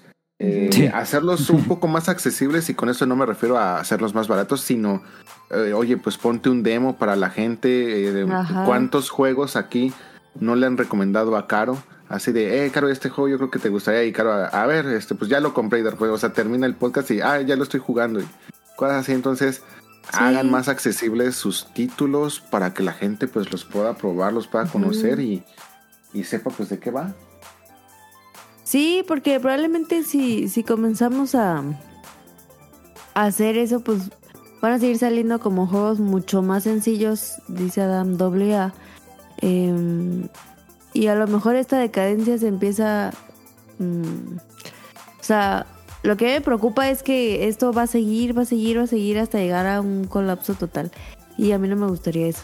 Digo, yo soy súper fatalista, pero... Va a haber un colapso, de, pero de juegos AAA. Yo creo que va a llegar a un punto en que Ajá. probablemente vaya a haber un colapso de juegos AAA. Entonces, como que regresar al inicio de nuevo y decir, a ver.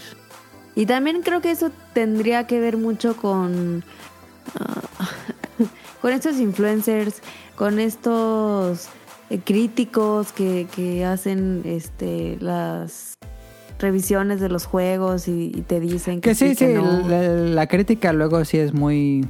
Está muy a favor de propuestas nuevas, pero luego sí la gente no le da la oportunidad si no es una secuela. Sí. O también los que critican juegos o, o hacen estas estos comentarios no son los más oportunos. Hay mucha gente que se casa con esta gente. Entonces, por ejemplo, lo de los juegos de servicios.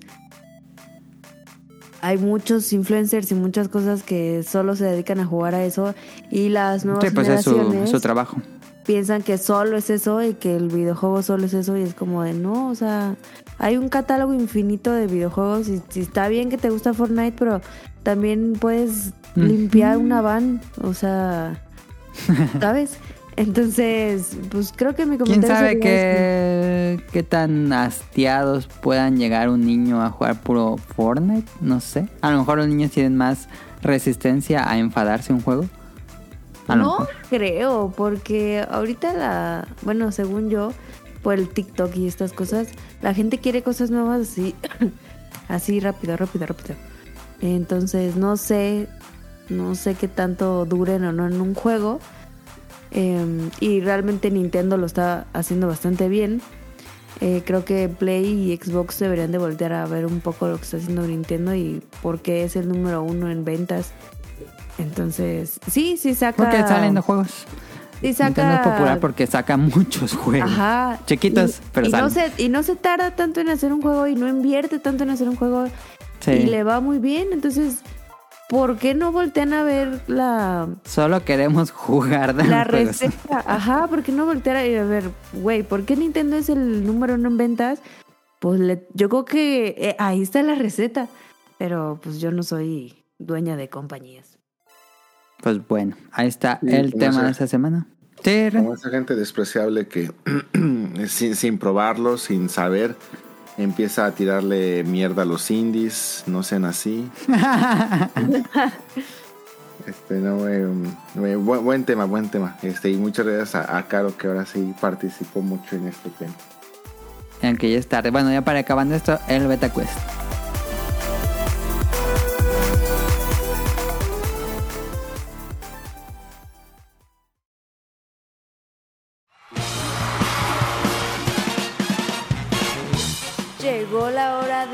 Beta Quest.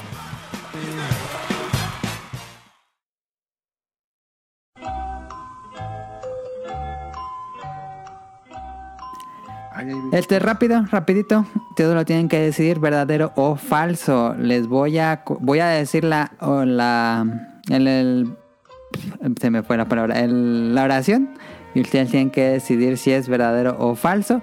Cuando acabe la oración voy a contar uno, dos, tres y cuando diga tres ustedes dicen verdadero o falso para que no digan no me copió, me copió. Cuando diga tres ustedes dicen verdadero o falso, va. Ok, ok.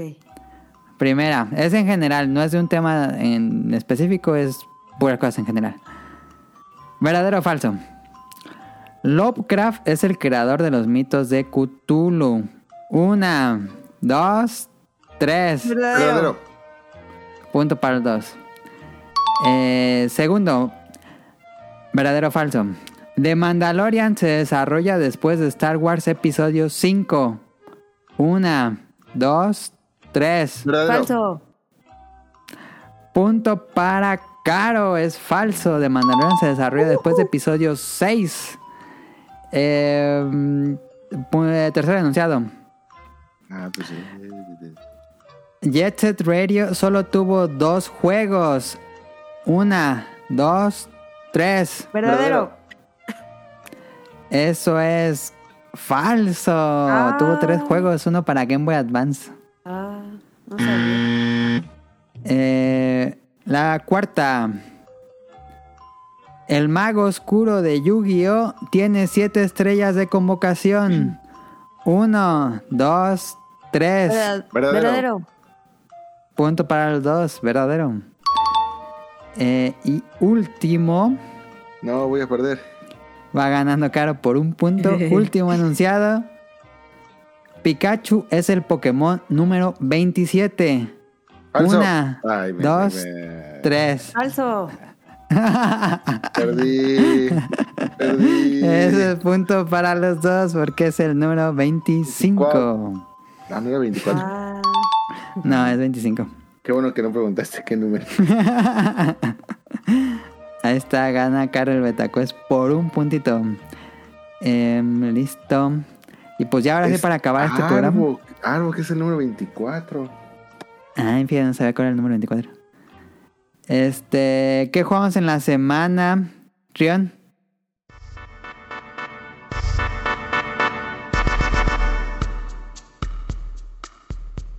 Eh, jugué Final Fantasy XIV, estamos en evento de San Valentín, en evento de eh, obtener ítems viejitos para los que este, no, no, no estuvamos en, en alguna temporada. Y evento de colaboración con Final Fantasy XI, entonces hay muchas cosas que hacer. Y ¿Final Fantasy XI se murió o sigue? No, sigue, sigue. Este, ah, ya sacaron técnicamente eh, todas las expansiones, o sea, en teoría ya no va a salir ninguna nueva expansión, Sí, o sea, sí, ya sí, acabó. pero, siguen servidores. Sí, siguen servidores y siguen eventos. O sea, eventos, pues sí, se Ah. pueden sacar. Expansión como tal, pues en teoría ya salieron todas. Y Pero ese Final Fantasy es como del 2000. ¿Qué te gusta? ya tiene 2000? 15 años, según yo. Ah, la sí, tiene bastante. Sí, o sea, si ves los gráficos y todo eso, sí es un tremendo no para los, los estándares de hoy en Es día. de Play 2, ¿no? ¿Salió en Play 2? Salió en Play 2, o sea, salió originalmente para Windows, después ya salió para Play 2. este, ya después salió para Xbox 360. Sí. Y ahorita ya nada más queda para que lo puedas jugar en, en PC. Ya todos los servidores de Play 2, 360, este, Ah, ya, ya, están ya. moridos. este, Y pero- este. No nos dijiste, yo he platicado mucho con Rion de esto, pero. Hades, ¿te gustó o no?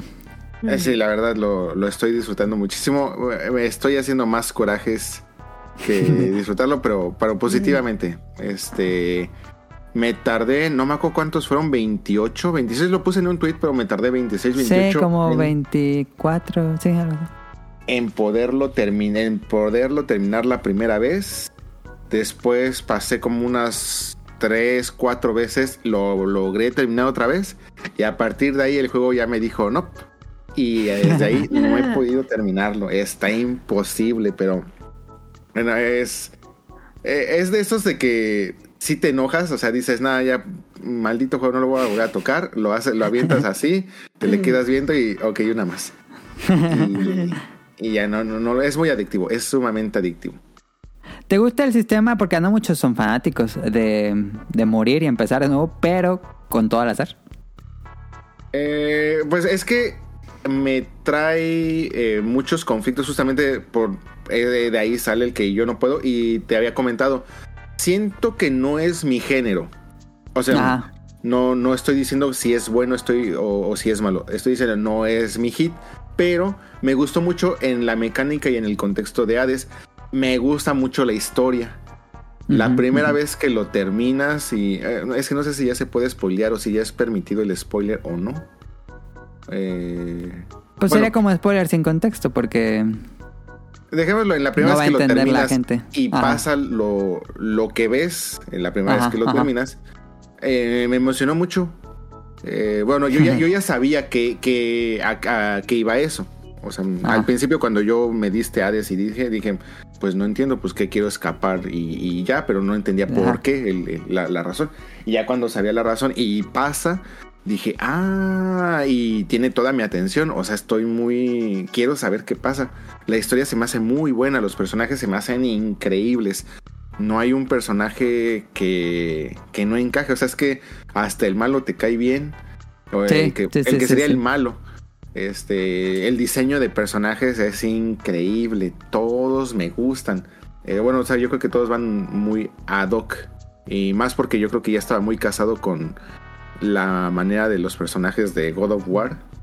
Ah, este es una tom, un, como dicen, un take muy, muy moderno, muy contemporáneo de los mismos dioses. Se siente como muy fresco. Y la personalidad de- del protagonista me, me encanta, es eh, se me hace luego sí se me hace muy alzadito, Tiene pero mucho, es muy varas. ándale. Pero eh, ca- ca- cae bien, cae, cae bien. Y el gameplay eh, lo, lo acompaña bastante bien. Me, me gusta mucho. Sí siento que hay una curva donde yo siento que sí hay progreso conmigo y eso siempre me ha gustado. El decir, ah, mira, sí estoy mejorando, sí lo estoy haciendo Sí, bien, aunque sí. ya ahorita ya siento que el juego es muy culero conmigo. Pero sí, eh, es que la primera vez que lo terminas, sí sientes una satisfacción de, de no, no manches, lo terminé. O sea, te sientes como el mejor videojugador del mundo. Porque todas las veces que lo intentas, tú dices, es que nunca voy a ser capaz de acabarlo. No, no es posible, es imposible este juego. Entonces me, me gustó, me gustó mucho y estoy esperando. O sea, si me dan Hades 2, que lo estoy esperando. O sea, yo no sé cuándo lo vayan a sacar, si lo sacan este año, si lo sacan en 20, no importa cuándo, el día que lo saquen, muy seguramente lo voy a jugar. No estoy tan seguro de querer probar otros títulos similares, pero este me encantó. Acuérdate de lo que acabamos de decir, Dun. No, eh, no, además eh, aquí no jugamos indies. Entonces, Hades porque sí es una superproducción.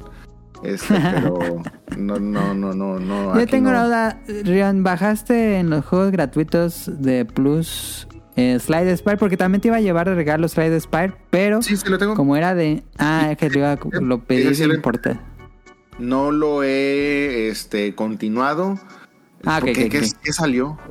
Este, le, o sea, de tener unas dos, tres horas, algo así, porque sí, sí lo, sí lo tengo.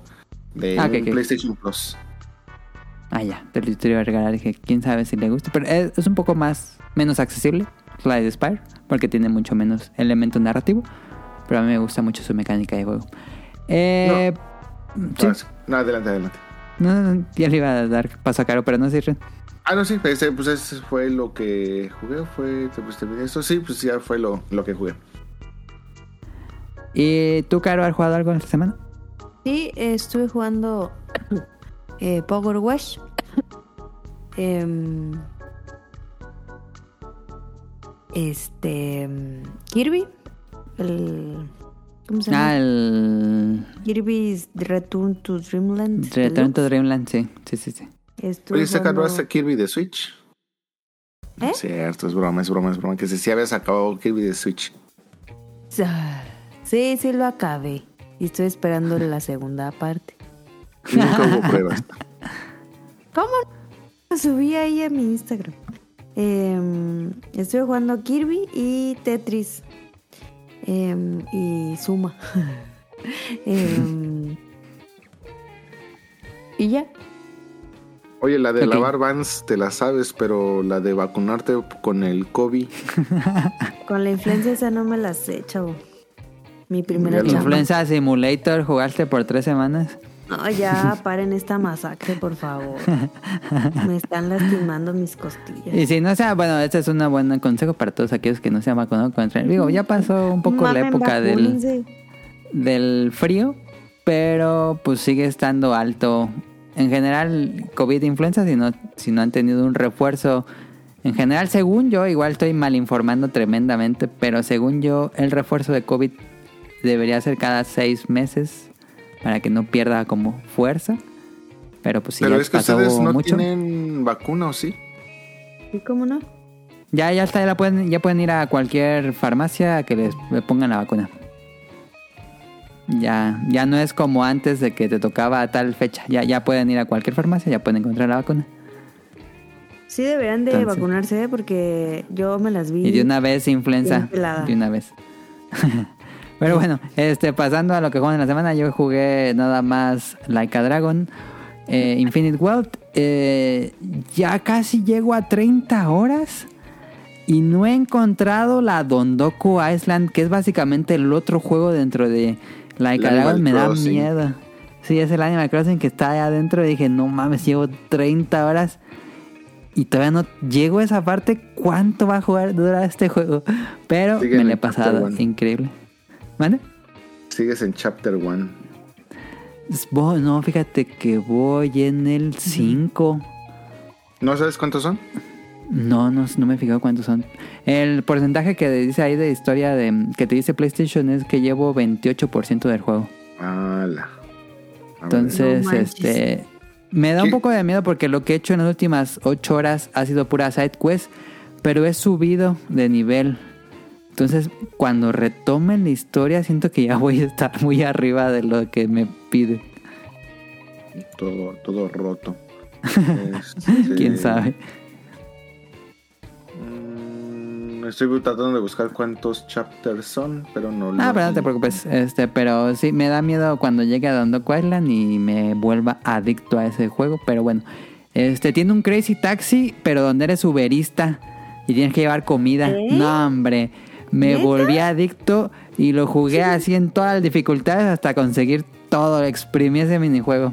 Y eres así, que se juega como Crazy Taxi, pero eres uberista. ¿Quieres saber cuántos chapters son o que sea sorpresa? no, mejor que sea sorpresa. Vale. Nunca me fijo en eso. Pero creo que todavía me falta bastante. Eh, y me está gustando muchísimo. Eh, esperaba que me gustara, pero sí, me, sí son unas vacaciones en Hawái. Bueno, ya, hablaremos en algún episodio futuro. Ya hablaremos eh, de, cómo va el juego. Ahorita lo que llevo jugado me ha gustado mucho. No he, no he entrado a un... Luego los RPGs pueden llegar a un punto en que puede ser cansado de repetitivo, pero no, no he llegado. Eh, los cambios que tiene lo hace un juego mucho más fluido en cuanto a cómo te desarrollan las batallas. No es tan... Cuando uno piensa en RPGs por turno dices, bueno, ataca, me toca, ataca, me toca. Entonces no, aquí es... Hizo unos cambios muy interesantes que es... Se siente como de acción las batallas que siguen siendo por turnos, pero hay unos cambios muy buenos. En fin, no digo más. Este, eso fue todo por este episodio. Nos acompañó Rion, que le agradecemos muchísimo su tiempo y más porque duramos una hora más por la herramienta que se actualizó. Muchas gracias a Caro, que ya es tarde y se estaba durmiendo al inicio, pero creo que ya, ya despertó. Es que me puse a jugar panel de Pond y no mames, está buenísimo. ¿Pero ya, Y ya pues- eres buena o, o todavía No no? manches. Mira, voy en el nivel 94 en Hard. Tú dirás si soy buena. Pues No. yo nada más sé que Tito te gana, entonces pues así como para jugar tanto y no poderle ganar a Tito, pues Pues yo No nunca he sé. jugado con Tito, probablemente lo haga pedazos. Uno nunca sabe. Ya tengo mucho que no juego contra Caro. Pero bueno, Hasta esto fue el episodio 646 que fue al revés. Nos vemos la próxima. Hasta luego. No, Gracias no es invitarme. cierto, no es cierto, estás mal. Bienvenidos al podcast beta número 646. La industria va a... No, otra vez. Bienvenidos al podcast beta número 646. La industria va a colapsar. La sociedad se va a desintegrar. Ah. Bye. No, no, no se va a desintegrar.